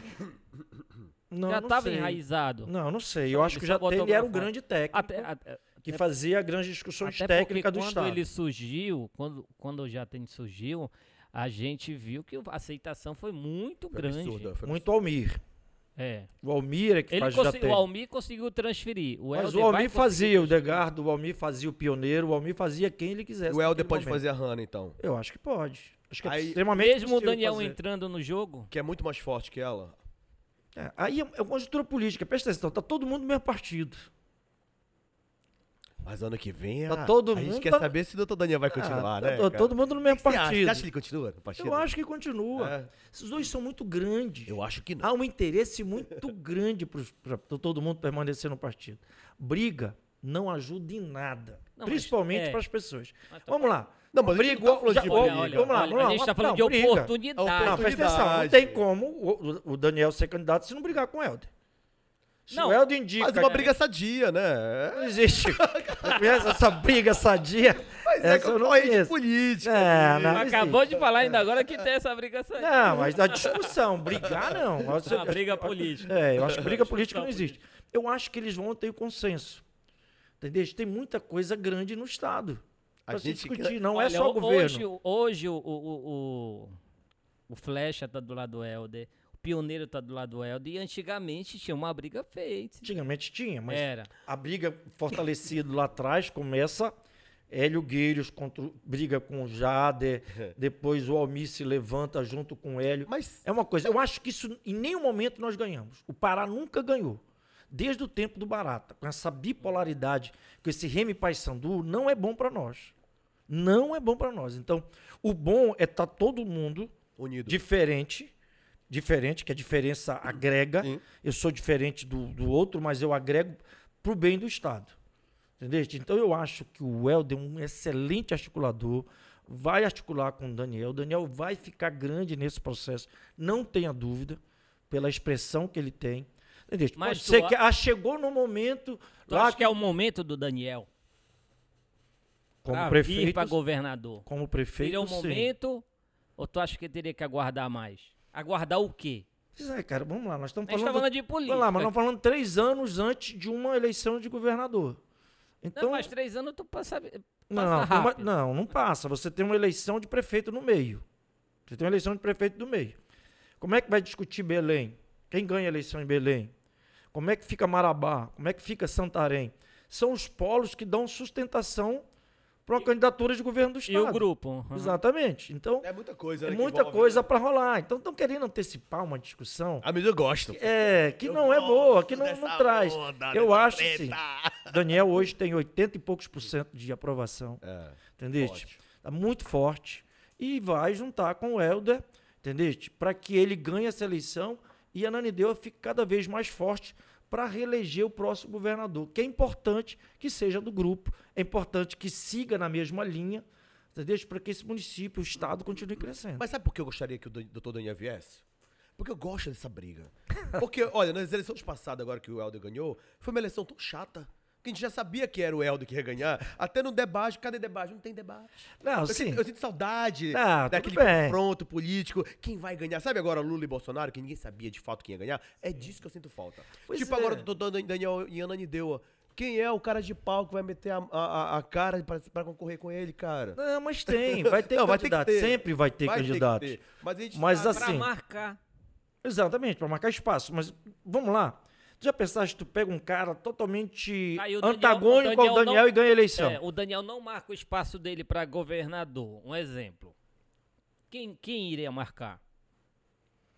Não sei, mas tu já pensaste, eu quero fazer um raciocínio diferente. Já pensaste se o Daniel, candidato à reeleição agora, dizer para a população o seguinte: olha, pessoal, vote em mim para prefeito, que daqui a um ano eu vou sair daqui do- da prefeitura. Qual vai ser Não, o mas ele discurso já- dele? ele Ah, já mas saiu, não precisa ele já- avisar, né? Sei, pô, mas Tem nós temos que ser avisar. honesto, né, velho? Não. Não, Por isso dois que não anos. pode não vai Não dá dois anos, é um- ele tem que sair em abril. O Helder não vai avisar, vai avisar que vai Exatamente. sair Mas, agora. mas, Mas é que eu tô mas- te falando. mas- mas ele foi pra prefeitura, ele discussão. era, ele era deputado. Ele era deputado E ele e virou saiu. prefeito. Aham. Por isso que eu estou te dizendo, agora o foco é a reeleição do, do Daniel. É. Ele tem que ganhar a eleição. Ganhou a eleição, se sente e discute. Qual vai ser o futuro? Eu não sei se, como vai, ter, vai estar politicamente, nós vamos ter a COP, a COP vai ser um sucesso, como é que vai acontecer, como é que está quem, a Hanna ou quem que o Helder indicar. Tenho certeza que o Helder também vai ver esse cenário político. O Helder não vai botar um candidato para perder. Ele não é bom perder o controle do Estado. O Helder vai, vai ser vice-presidente da República, o Helder vai ser presidente do MDB, entendeu? Tem muita coisa para se discutir. Mas é bom a gente ter políticos de expoente, políticos novos, bons, que estão aparecendo, estão se alinhando. É lógico que tem que um ajuste ou outro fazer aí no tabuleiro, É preciso. Por isso que Eu eu, digo, que que eu quero estar nesse cenário aí, eu quero no rabo desse cometa ter essa disputa. participar Tem que disso. ter essa disputa, senão fica uma coisa. A gente. Ah, vou falar de oposição, né? Quando falo de oposição.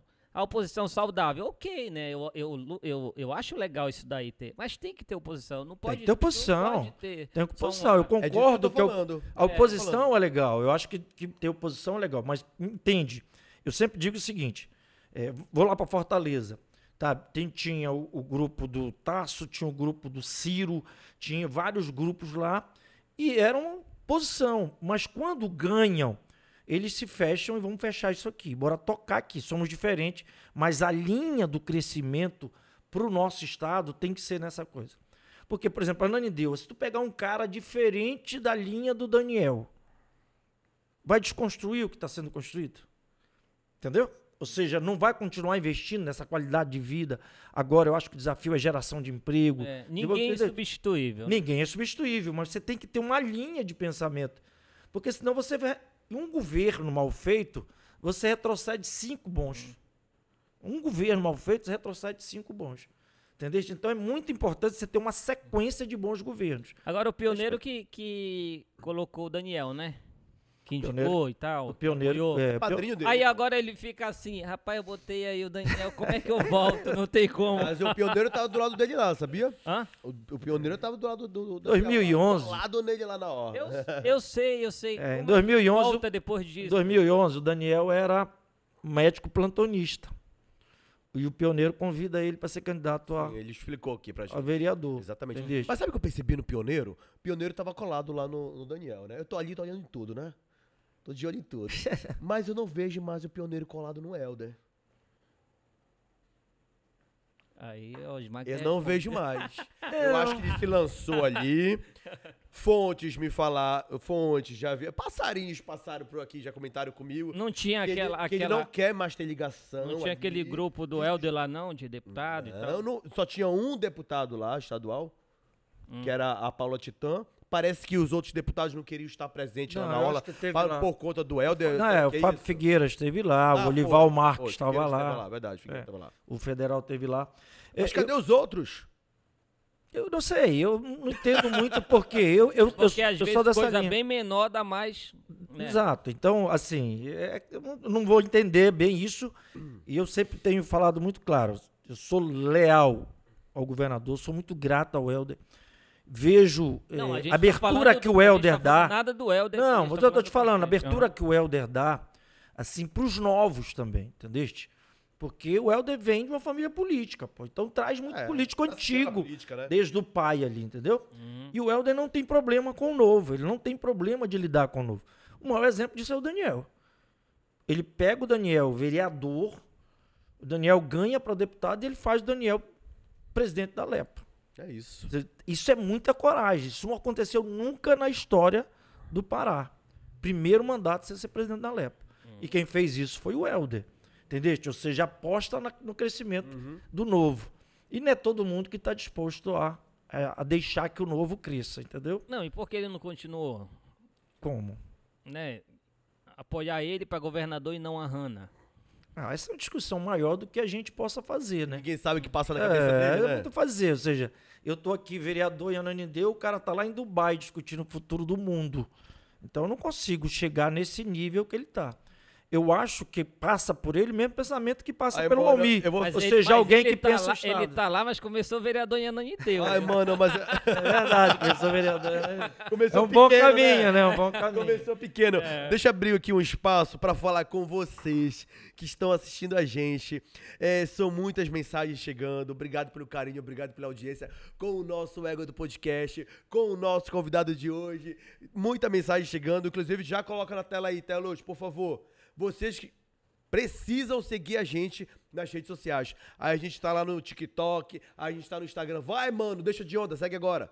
Vai lá, rápido, vai. Égua do podcast. Colocou lá, seguiu a gente. Vocês vão ver fotos aqui da nossa gravação, vídeos exclusivos. Tem umas coisas que a gente perguntou aqui pro nosso convidado que você só vai ver lá no Égua do podcast, lá no Instagram.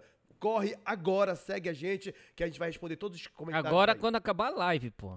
Exatamente, cadê aqui? Inclusive, cadê Passa aqui, Leozinho? Aqui, anúncio. pular. Ok. É Bom, eu quero ler alguns comentários, algumas mensagens que chegaram. Inclusive, ó, já chegou uma mensagem aqui pra mim, porque eu comentei durante o bate-papo que eu vi uma militância.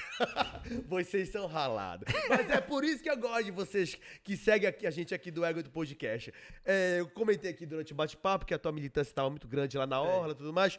E aí teve aqui uma, uma seguidora audaciosa que mandou uma mensagem exclusivamente pra mim, já respondendo o que eu questionei aqui. Que ela disse: Fabrício Bezerra, o que você viu na Orla são pessoas que acreditam em, em uma, Manani- uma com um futuro melhor.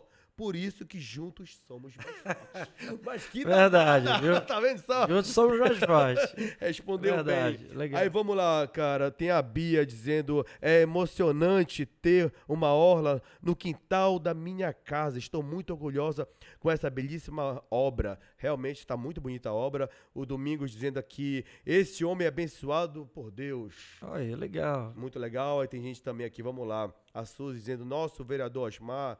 É, égua do bate-papo show. A Silvana, obrigado aí. Obrigado, que bom que vocês estão gostando.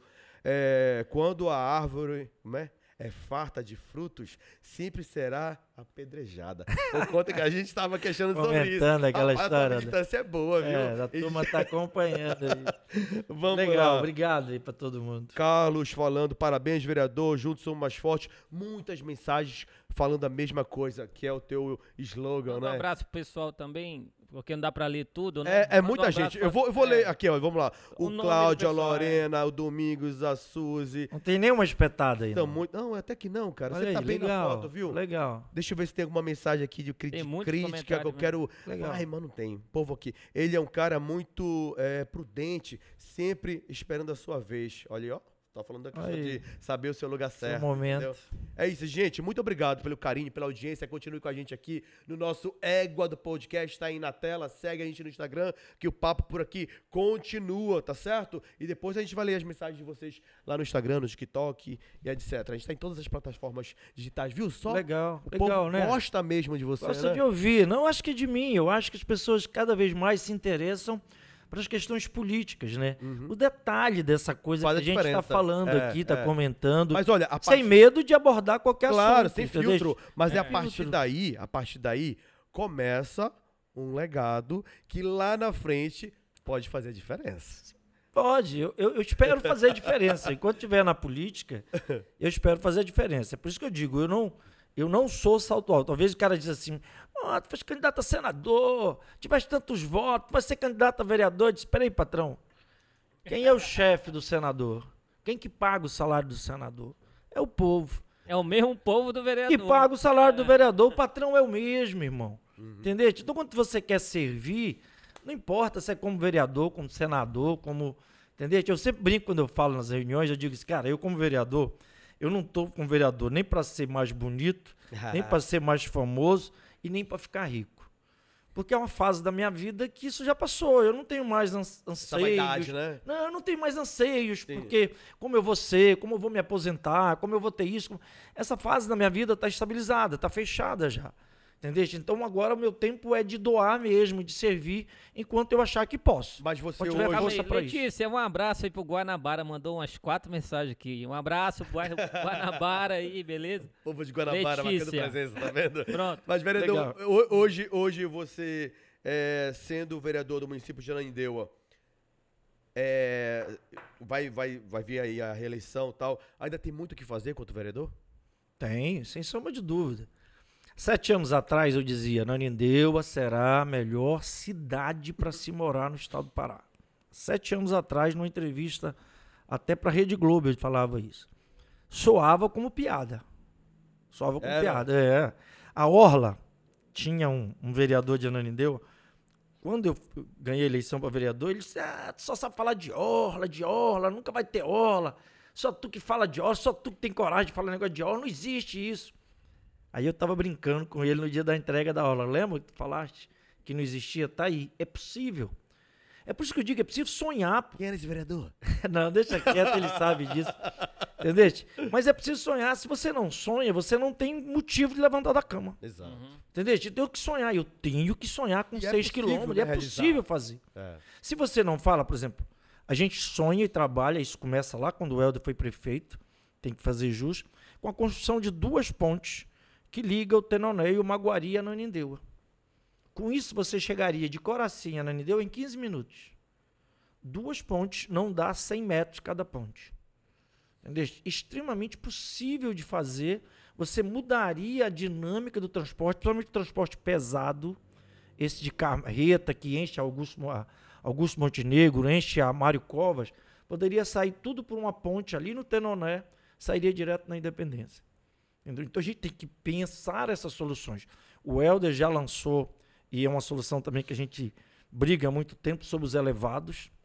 Entendeu? O Tem Helder que ter, né? tem que ter os elevados, cara. A gente não tem mais como viver Pessoal nos comentários fluxo. falando 40 horas ali. Uma ali. Pois é, o. Helder já lançou o final da Independência, o final da, da Independência já chegando na BR, o elevado ali, o elevado eh, da Mário Covas com a Independência Independência. também, e o do Três Corações já está no projeto. Infelizmente, 40 horas tem um problema sério Da, da energia. da energia de É, alta ali em cima. comentou isso aqui. E é preciso ter uma discussão muito mais técnica em relação ali. Mas tem uma, uma solução mediana que a gente já discutia e que o secretário atual até, eh, até melhorou esse projeto, que é fazer um misto de rotatória com semáforo. E as pessoas às vezes têm dificuldade de entender.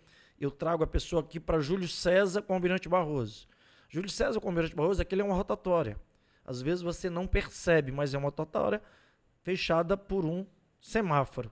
Então você rasga a rotatória no meio e mantém com os seus, seus quartos de, de, de, de, de esfera aberto. Então era mais ou menos uma só ideia, pelo menos para amenizar o 40 horas.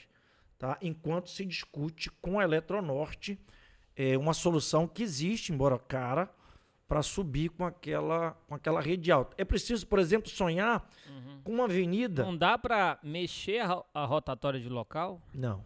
Não dá, né? Não, não, não dá. Hoje ali ficou muito tomado, os prédios já estão tudo ali, você não consegue. Mas outra solução que a gente precisa pensar, e aí antes que alguém faça quando sair uma maçã, eu, você precisa sair do distrito de Ananindeu e varar lá em Marituba. Você tem que sair disso. Você pega ali por dentro da Independência, em vez de você vir para cá, você sair das carretas de Ananindeua, não ter que vir na Independência para ir embora para o distrito. Por isso o distrito nosso é tão pouco usado. E se você seguir na mesma linha ali por dentro do distrito, você vai fazer duas pontes. Você vai sair lá na frente de Marituba, passando o congestionamento. Entendeu? Olha o que você ganharia com isso. É preciso pensar nisso.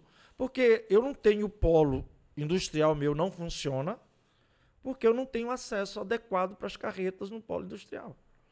Todo mundo, empresário que você traz, o cara não quer, porque ele vai ter problema de logística. Entendeu? E aí a saída seria sair com, lá de dentro, numa rua chamada Dona Ana, mas você sair por trás, em vez de ir para a dependência, sair lá em Marituba para ter mais uma saída. E o Helder também tem um projeto muito legal que está tentando recurso privado para fazer, que é um novo acesso ali por baixo da universidade. Ou seja, a Independência passou, a João Paulo passou ao lado de cima dos lagos, dos três lagos, Água Preta, Bolonha, e tem uma avenida prevista pelo lado de baixo, saindo ali pelo lado da universidade, que pode ir até Santa Maria, se você pensar nela. Entendeu? Vendo você falar assim, a gente percebe que se conhece hoje Ananindeua na palma da mão, né? Cara, a gente andou muito ali, né? A gente andou muito, ou seja, para indicar soluções que hoje o Daniel rapidamente pegou isso para caminhar. Os canais, fazer canal, criar o parque temático, por exemplo. Uma cidade vai fazer 80 anos e não sabe de onde veio. É, né? não conhece sua origem, não tem história para contar. Então o Parque Cultural Vila Maguari, ele vai ser um parque temático. Vai vir, vai vir. Vai, tá quase pronto. Chegando. Ah, Já está quase pronto. Aí você vai ter restaurante, vai ser teatro, vai ter vários brinquedos, passeios, acesso à água, moro E vai na- contar a história. Eu moro ali na redondeza do, do Hospital Modelo. Sim, eu morava ali, bem Você morava ali pertinho. é, morava ali na, na Vita Maués. Morei 15 anos ali. Na Bacana. rua da Recapaz Líder ali. Sim. Morei ali. Pô, bacana. Morei 15 anos ali. Vereador, deixa eu lhe falar uma coisa. Primeiramente, obrigado por você ter aceitado o nosso convite e ter vindo aqui. Sabe por quê? Uhum. Primeiro porque a gente aprendeu muito, né? A gente conversou. A gente, Desde lá do Almir. a gente até- conheceu a tem tua muita história. história, né? Que história, já falei. É um livro, é quase uma série da Netflix que eu acho que seria um sucesso. De verdade, obrigado de verdade por Obrigado. compartilhar suas histórias com a gente. Obrigado. Eu acho que a pessoa que assistir, que falar assim, pô, vereador, eu quero te conhecer um pouco mais. Você fala, assiste o bate-papo do Ego do Podcast. É verdade. Porque aqui você realmente abriu a sua vida pra nós. Égua, aí o cara vai assistir e vai falar égua do do podcast. É Mas foi essa a basicamente- ideia do nome. É, essa é a ideia do nome. Obrigado Cara, de coração por ter vindo, por é. compartilhar Obrigado, suas obrigado, histórias. Osmar. Sucesso na sua trajetória é, quanto homem, pai, político. E não esqueça que as portas do nosso Ego do Podcast estarão sempre abertas pra você, de verdade. Obrigado, obrigado, gente. Obrigado. Parabéns pelo sucesso, parabéns por esse bate-papo, pela inteligência de vocês, de conduzir com essa esse agradabilidade que vocês têm, essa, essa maneabilidade de tocar todos os assuntos. Sabe, feliz daqui, com certeza de que eu estou bem mais leve, porque tem me faltado tempo para bater esse papo Não com é? os amigos. Caralho, o papo E foi aí eu embora. ganhei aqui, vou para casa leve por ter conversado. Muito obrigado, sucesso pro, pro Égua Podcast. Contem sempre comigo, a gente vai estar sempre à disposição. Só pra finalizar então, presta atenção. Aqui nessa câmera tá a sua militância, que já conhece a tua história, e também tá as pessoas que estão assistindo hoje e que puderam ter a oportunidade de conhecer. Aproveita e manda um recado pro esse povo, vai. Cara, é dizer o seguinte, da alegria nesse momento da minha vida tá servindo como vereador. Servi 37 anos como servidor público e hoje eu sirvo como vereador. Estou como vereador, amo a minha cidade, espero que Deus me dê muita força para continuar trabalhando pelo meu povo. Beijo. E não esquece, juntos Somos somos mais, mais fortes. Obrigado, vereador. Um abraço, um abraço, gente. valeu, Até o próximo. Um abraço, um abraço, fechou. Tchau, gente. Um abraço. Valeu, Deus. Um abraço.